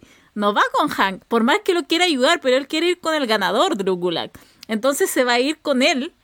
Que se supone que es este expertise ya de, todo, lo técnico en la lucha. Y eh, pobre Hank, pero ¿quién va a llegar al rescate Hank? Eso es lo que me. Eso es lo que me. Quiero saber quién va a estar ahí. Yo tengo una me, teoría. Me entusiasma que me entusiasmaría mucho que fuera Thatcher, pero no sé quién puede ser, pero de verdad que yo encuentro que va a pasar eso eventualmente. Todo este odio y todo esto al final va a terminar van a terminar uniendo a Charlie Dempsey y Drew Gulak y Hank va a quedar votado, va a quedar maltratado y va a quedar golpeado por estos dos que son realmente porque no le importa nada, o sea, tú ves a Charlie, tú ves a Drew Gulak y no le importa nada más que ellos. Entonces, no sé quién va a llegar ahí al rescate de nuestro Hank. Yo creo que Chase U es la apuesta más, más fácil, ¿no? Porque ahí está Andrew Chase y todo lo que es la escuela de ellos y la universidad y todo. Y bueno, ya tuvo el combate con Golak, Andre Chase y todo. Pero es como muy orgánico ese choque de escuelas que podrían hacer y da para un, fue, un feudo largo y todo eso, toda la pedagogía, ese, ese, ese, cruce de pedagogía. No como eso que hicieron en AEW, ¿no? El choque de mente, Serena Deep y Madison Rain y fue combate, uff. Eh, es que ese, ese encuentro de cerebros, ¿no? Pero acá podría ser algo así, y podría, podría funcionar bastante bien. Además está el factor Doug Hudson que está como infiltrado en Chase U y, y se viene como la traición. Y, y, podría haber una facción interesante con Doug Hudson, Charlie Dempsey y um, Drew ¿no? Cosas así. Aunque Doug Hudson no es un tipo que sea técnico, pero ¿por qué no un poco de músculo ahí? Que, es, que no sean todos, todos técnicos, ¿no? No, porque que- al final no, no es como la transición de que sean técnicos, sino que ahí lo que es como en la línea en común es la maldad, Hmm. que son malos, netamente. Pero bueno, a- e- es lo que me gusta en NXT porque es un, un- algo que yo también lo comparo con, con AEW en el buen sentido. Que- porque no vamos a comparar esto con el Dynamite que acabamos de ver. No, porque hay ellos luz, qué horror. Sí. No Ah, uf. vean el NXT de ayer, por favor. Eh, um, hay muchas posibilidades porque es todo tan. Porque también AEW tiene sus personajes y todo muy. eh, muy definido. De acá, bueno, acá es más over the top, definitivamente. Y, está, y, y acá todo puede pasar, ¿no? O sea, ya hablé incluso de la pala interdimensional de Braun Breaker que rompió visiones de Apolo Cruz, ¿no? O sea, como cómo lo hizo, ¿no? Eh, eso, eso hay que verlo en vivo, Fede, ¿no? Pero eso pasó en este show. Eh, y. Entonces pasan estas cosas. Y bueno, hay posibilidades y hay persona- personalidades diferentes que pueden chocar. Y por eso yo siempre pongo este show. Millones de años luz. Sobre Black and Gold de Triple H en USA Network. En el sentido de show semanal, ¿no? O sea, como que puede haber mucho mejores combates, pero era como todo lo mismo. El personaje, todos eran heels casi. Era heel contra heel constantemente. Era como, Dios mío, ¿cuándo va a terminar todo esto? Eh, ¿Y terminó? Sí, y terminó. ¿Y saben qué? El viejo, el viejo cochino tenía razón, porque todos los regresos de Triple H, ninguno funcionó casi. Todo lo de Black and Gold, ninguno funcionó. Ni Gargano, ni Cross, ni eh. Todo eso de Black and Gold y todo fracasó. Bajo su buqueo, bajo su dirección. Dirección y buqueo que también fracasó cuando compitió con Tony Khan también. Entonces, miren, hasta William Regal en su propio podcast dijo, el- la, la transición a Tupo no era más o menos natural incluso, ¿no? Entonces, eh, por lo menos es más entretenido de ver en, en la interacción de personajes. Y después cuando el talento va creciendo y va madurando, e incluso Fede, aunque vimos todo este fracaso en Booking en los muchos de los combates, tú ves esos destellos de buen wrestling también en el Sí, show. ¿Cierto? total. Entonces, cuando vemos en otros shows que sí lo hacen bien, como Deadline, que es como lo que más se me ocurre, oh, funciona. Y, y sacan los mismos ratings con. Ni siquiera ni se acerca al Star Power que tenía Triple H, o sea, con. Solamente con gente de su territorio de desarrollo, o sea, hasta, incluso hasta conmueve un poco. Eh, sin Samoa Joe, sin Adam Cole, sin Valor, sin Sin Jinder Mahal. sin Jinder Mahal. o sea, hacen eso, sacan los mismos ratings o la misma demo que también ha estado mejorando un poco. Un poco a veces intermitente, pero es un programa muy barato de hacer y no tiene la gente con ese nombre, con ese peso y, y pueden ser capaces de buenos shows. Y están esos destellos de buen wrestling que incluso en un show tan malo como este en sí, están ahí. Entonces, aquí es una culpa del, del aspecto creativo y no de los wrestlers acá este show. Es totalmente un fracaso de la gente que buqueó y no de los performers. Y creo que eso verdaderamente da una, es una lástima. Eh, es lo, porque en verdad ahí está el, está el material, está el talento y creo que hay destellos de este que se ven en este show. Pero bueno. Eh, continuemos entonces. Estamos acercándonos ya a la parte final de esto. Vemos, eh, oh, este, este segmento me hace mucho reír. Vemos a Sol Ruka, otro gran prospecto que, que está acá en la división, que está preparando para la Battle Royale. ¿Y quién aparece si no es Alba Fire? Y dice que tenían un combate pendiente y cree que ella se lo debe, ¿no? Recordemos que Sol Ruka va a luchar con Alba Fire y pronto ahí la Don interviene y ataca a Alba. Y al final el, combate no se da. Dice que ahora que ya se encargó de Ayla, eh, podrían tener ese combate. Y Sol dice que no le debe nada, que no te preocupes, además la Battle, la battle Royale es hoy, muy chill, ¿no? Bueno, ella es muy surfer, ¿no? Así que, pero Alba, Alba Fire dice, oye, ¿vas a querer el combate o no? O sea, te estoy dando una oportunidad. Eso me, me, hizo mucho reír, o sea, es Babyface Alba Fire, recordemos. Bueno, al final Sol Z, bueno, será, bueno, tendremos el combate. Alba se, da un poco cuenta de que está haciendo algo agresiva, porque incluso cuando acepta el combate como que le acerca un poco el bate, así como bien, un poco amenazante como de querer el combate, le pide disculpas y le dice que se van a ver más tarde y la próxima semana también. Como que, como que algo de Hill se le salió un poco a Alba. bueno, esto es un poco fuera de contexto para ti, Fede, pero opiniones de esto, porque fue gracioso un poco. esto me pareció bastante horrible. Eh, no entendí el personaje de Alba Fire.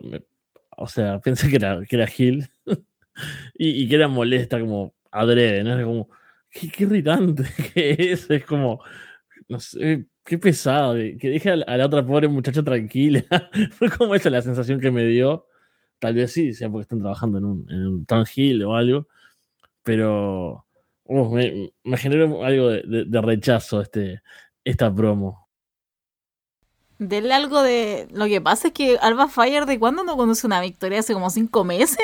Lo único... Perdió ganó tres. La, ganó la semana pasada. Ya, pero ha venido con una racha de, de derrota, ha venido con tres derrotas fuertes con Mandy Rose, después está con Ayla Dawn. Es como que ya... ¿Y a dónde estaba Ayla Dawn en todo esto?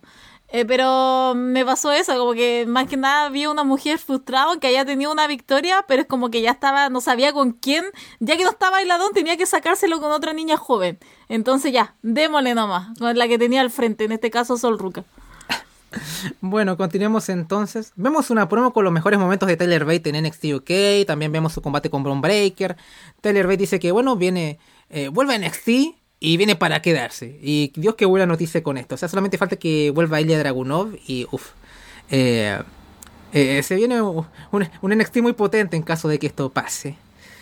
Bueno, Ahora vemos este, este, nuevo personaje que se asoma, que es una cuenta anónima en Twitter de NXT, que graba clips de gente eh, del roster de, la marca, ¿no? Primero vimos que grabó como un clip de, de, las campeonas en pareja y ahora vemos, graba un clip de Scripts, que es Reggie, es el repackage de Reggie, que ya hemos hablado mucho de esto, no me quiero recrear tanto, eh, que está como escribiéndole notas a Oro Mensa. No sé quién le quiere escribir a Oro Mensa, entonces, no sé si va a ser mujer este tipo, o hombre, o qué sé yo, pero básicamente es un tipo muy creepy, como si no tuviéramos suficiente en este, en este programa. No, scripts. ¿Sí? Oh, Dios mío. Así que bueno, si ya con lo de scripts que era llamado a llamar y quemar NXT de sus cimientos y terminó siendo Reggie, una máscara terrible, tampoco tengo muchas expectativas de, de este tipo, de este stalker, de este acosador que está grabándole a, grabando a todo el mundo. Pero bueno, ya veremos cuál va a ser el payoff de eso. Y de seguro va a terminar siendo un fragmento en YouTube, porque de seguro va a ser una estupidez. Anonymous.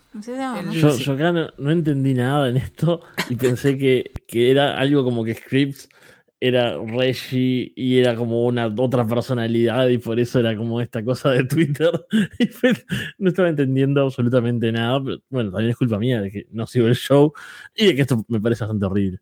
Pero fue, ¿qué, qué, qué es esto? No, no, sé a quién me están nombrando, no sé qué es esto. Wow, fue como. Pasan demasiadas cosas en NXT, ¿no? es un poco eso. Eh, hay muchos nombres y muchos nombres raros, pero. Sí, esto no creo que vaya a un lugar muy bueno. Es como, no sé, el, el GM anónimo de, de Raw, ¿viste? Algo que va a terminar mal.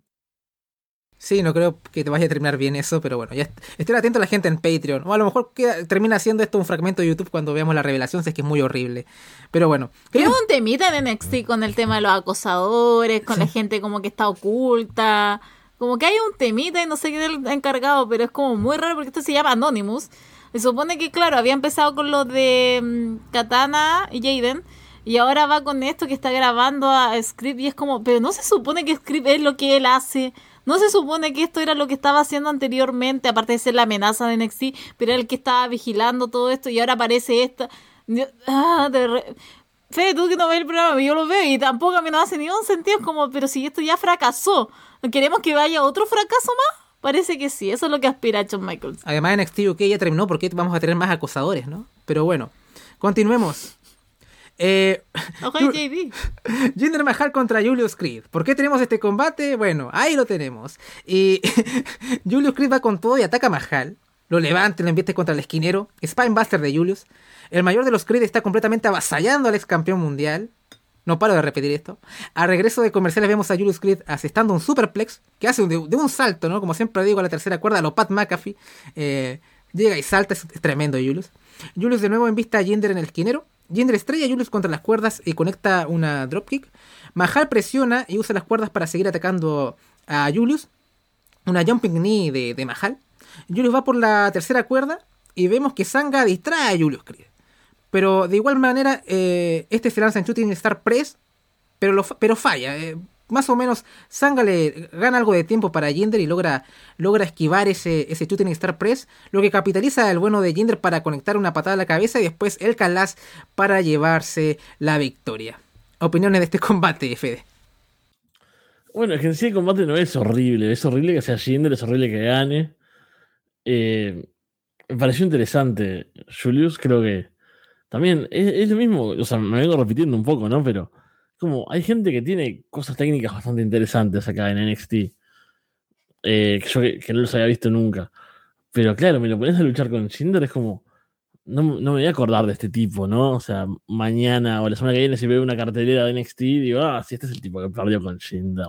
Que en 2023, ¿qué me importa? Y tampoco que Jinder sea especialmente horrible en el ring, ¿no? O sea, es correcto, está bien.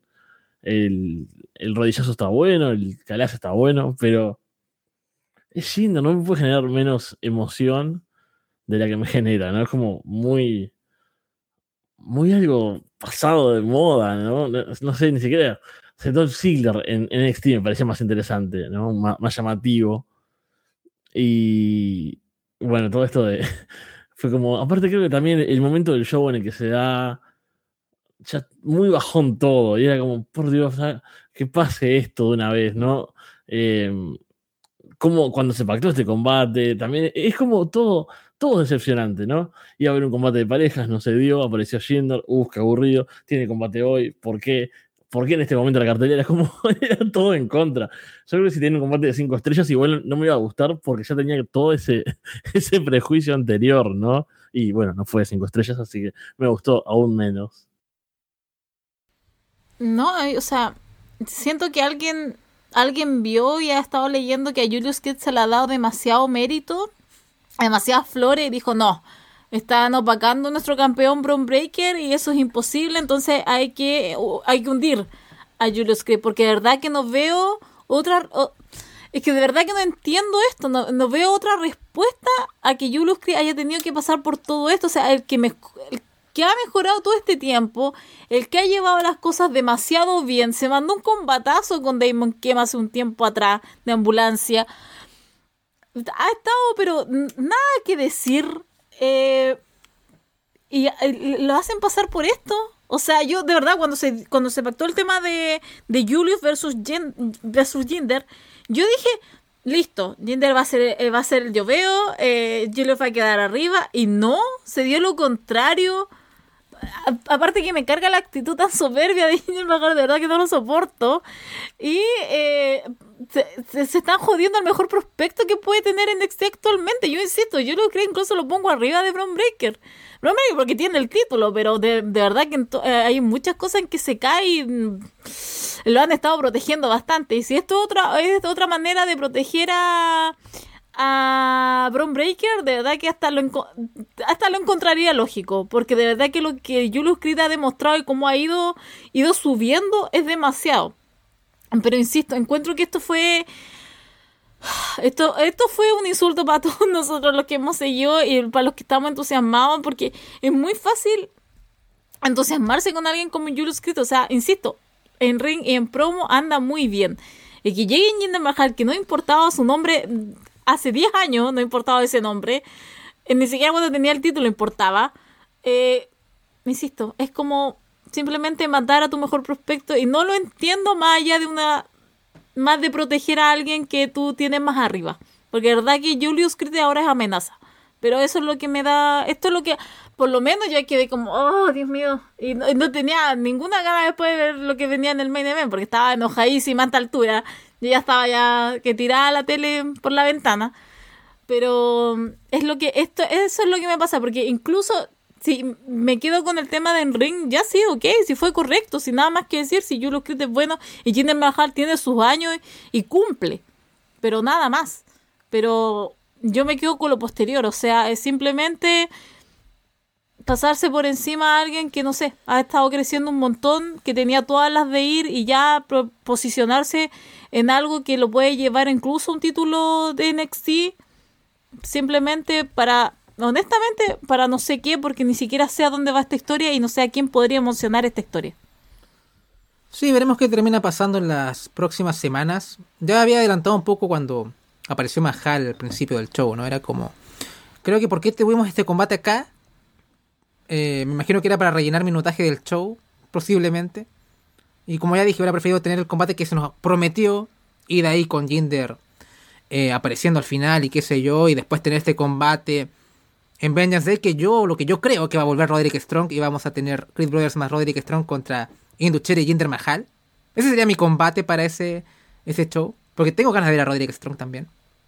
Acá en NXT. Pero más allá de eso, creo que me sobró y no sé. Uf. No, no fue un mal combate. Eh, también a mí Jinder no me llama nada, como wrestler no es malo. Me gusta el tema, la presentación y todo, pero es eso, no más. Veremos qué, qué termina pasando, pero poquito más.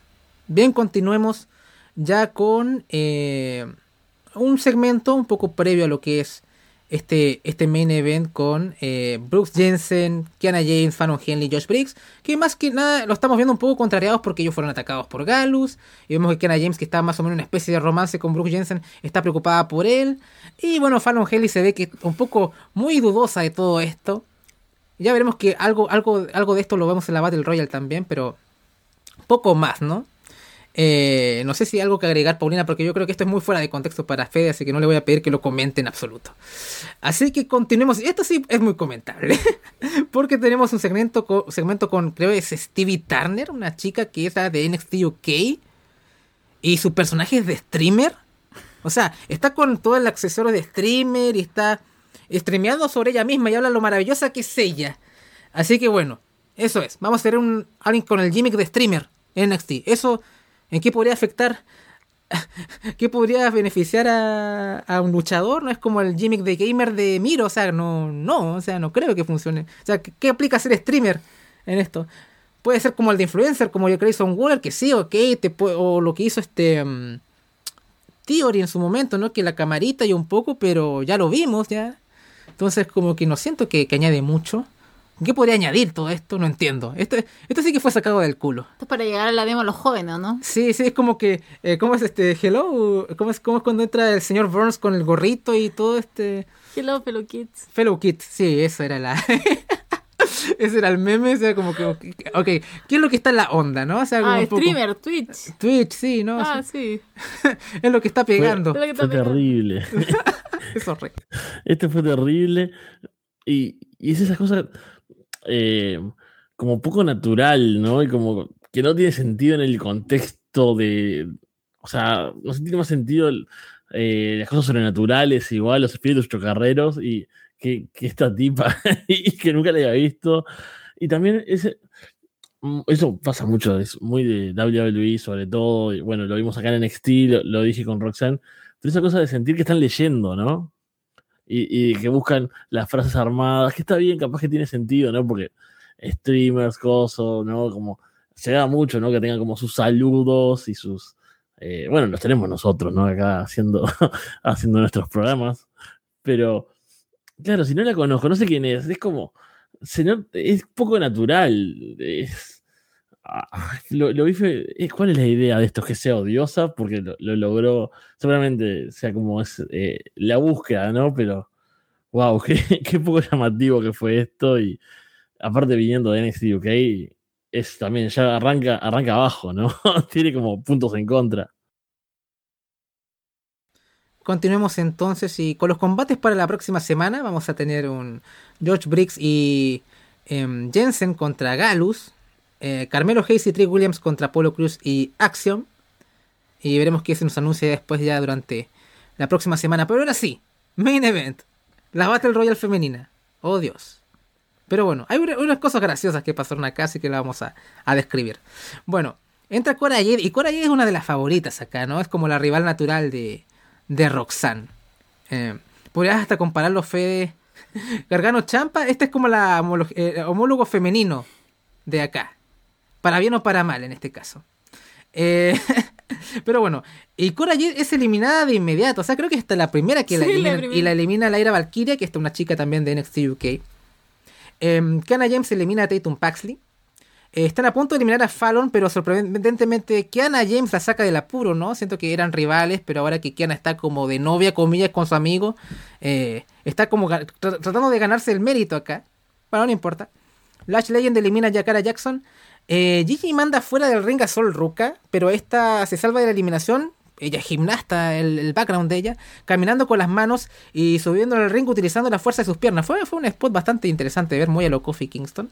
Y la gente está Corea Let's Go Soul, así que está bastante over.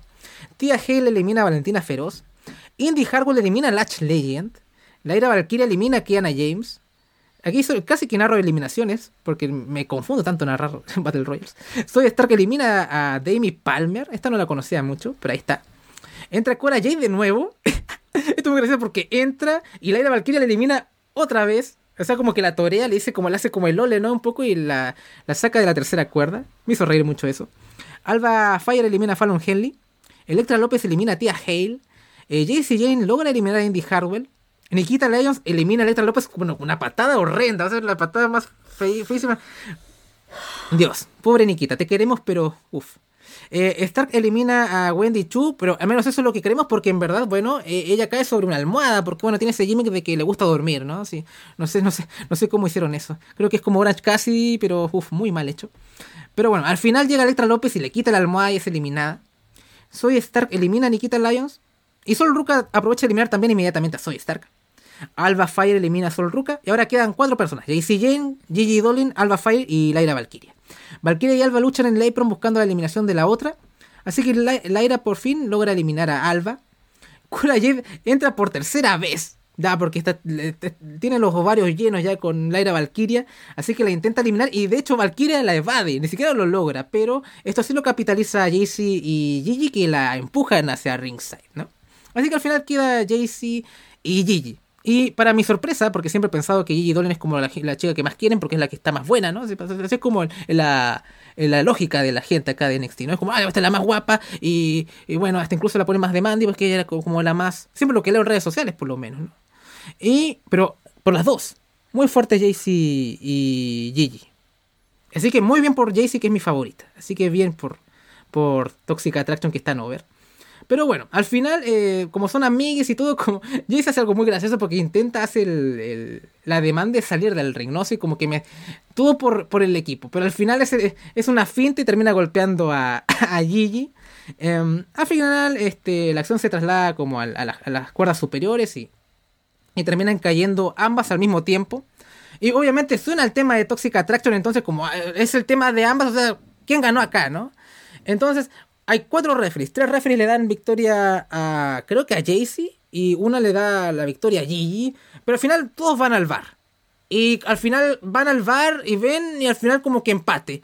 Y será.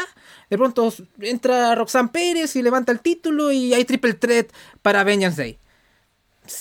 ¿Qué, qué puedo decir? Uf. Fede.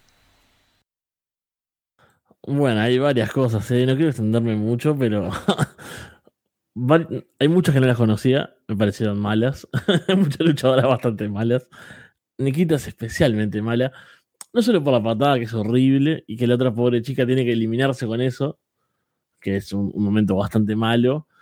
Pero de repente, cuando le presto atención en el ring, es como que no sabía. Los Battle Royale son entreverados para cualquiera, ¿no? Para luchadores experimentados también les pasa, ¿no? Que, bueno, no saben a quién ir a atacar, pero acá era, era, no sé, meterme a mí ahí en el Battle Royale, ¿no? Era como, uy, estoy recontra perdido, no sé qué hacer.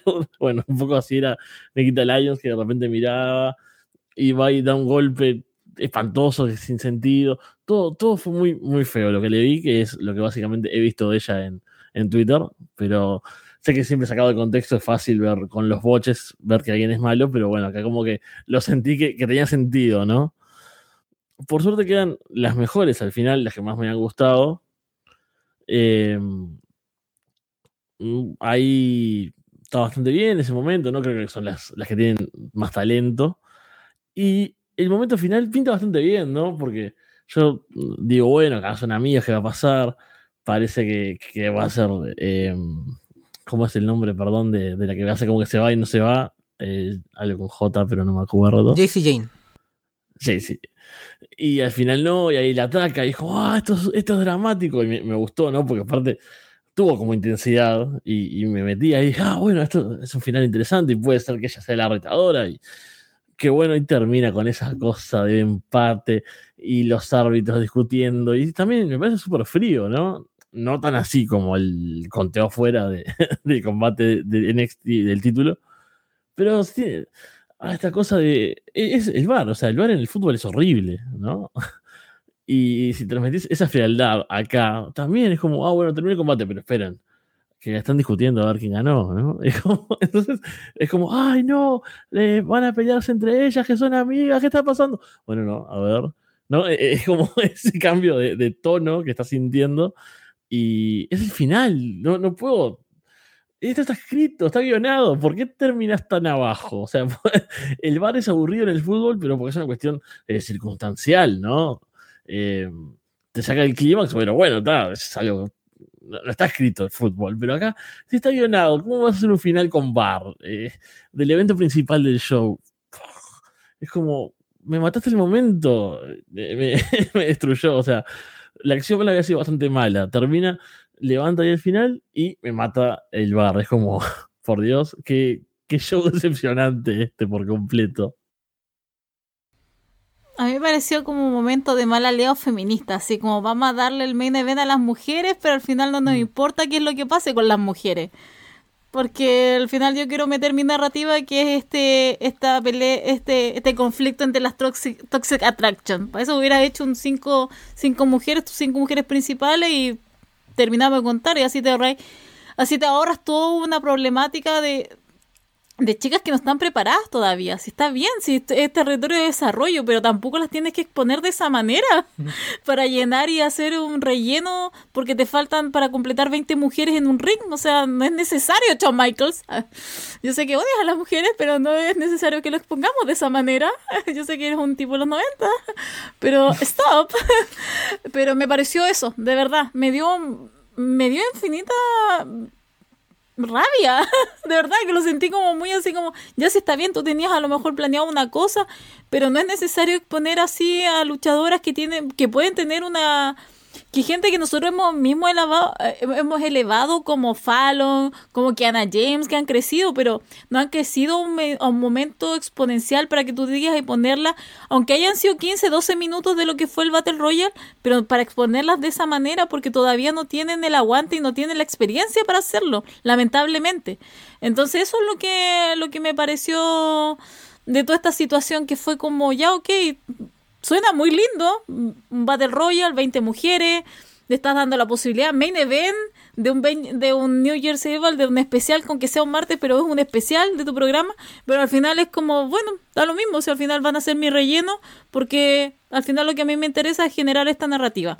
¿Y qué es lo que va a pasar a lo más probable en Manchester Es que Roxanne retenga y la pelea se dé entre las dos que es Gigi y Jaycee. Que Jaycee, de aquí de acá puedo ver que es la que va a ser el turn y pero tiene por dónde agarrarse, pero insisto, al final simplemente fue un relleno para lo que tú tenías presupuestado antes y fue simplemente exponer a gente que no tenía que ser expuesta tan temprano, por lo menos en esta etapa de, del show y que al, al, final lo único que hace es un daño y quedar mal ellas como, eh, como luchadoras.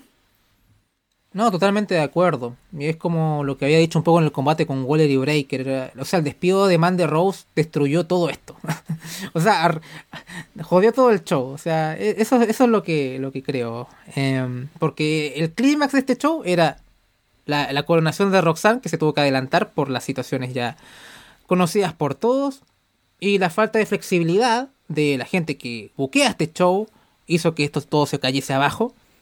No apostaron por una defensa de Roxanne, que pudo haber sido, se la pudieron haber inventado. Pudo haber sido esta triple threat, pudo haber pasado perfectamente ahora. ¿No? Con el, con el cuento, no, bueno, no, Tóxica Attraction busca la venganza, van por Roxanne. No te digo triple threat, una de las chicas pudo haberse enfrentado en Vengeance Day. La otra que quieren en la que le dan un poquito más de Star Power puede ser Gigi, imagino que es un poco mejor en el ring que Jace al menos.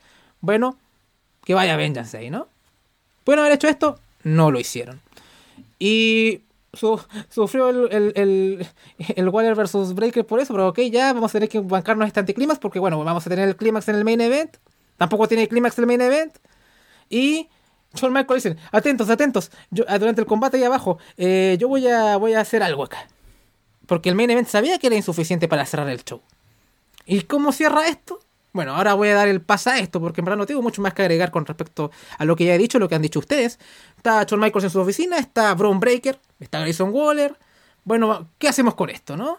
Y al final determina que va a haber un Steel Cage en Vengeance Day el 4 de febrero. Ese es el final. Así termina el show.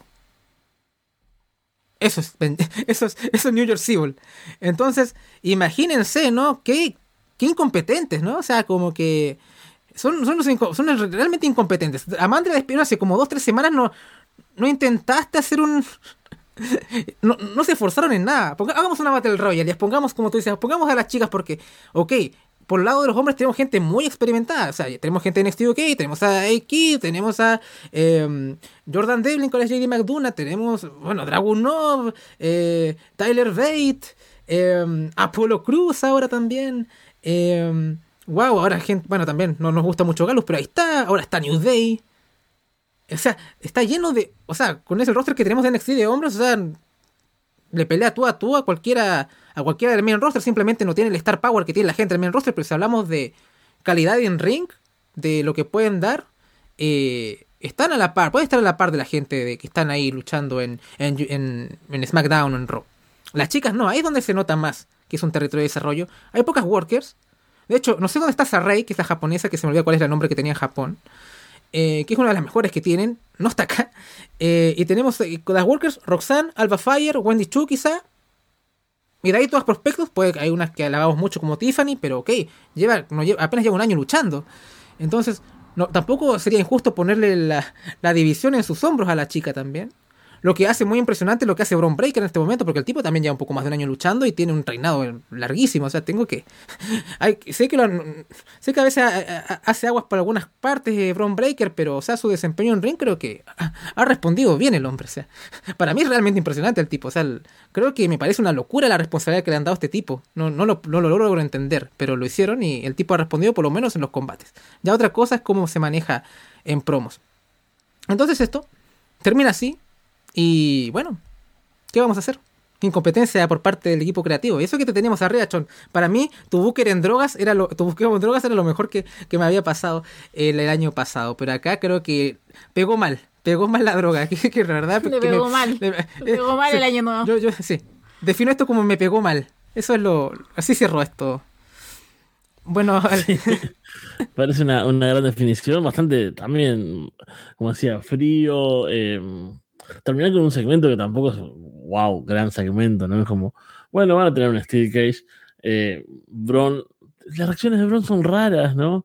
Eh, yo se los había escuchado a ustedes hablar de cuando Grayson Waller lo hacía enojar y como que se enojaba demasiado para lo que le decía, ¿no?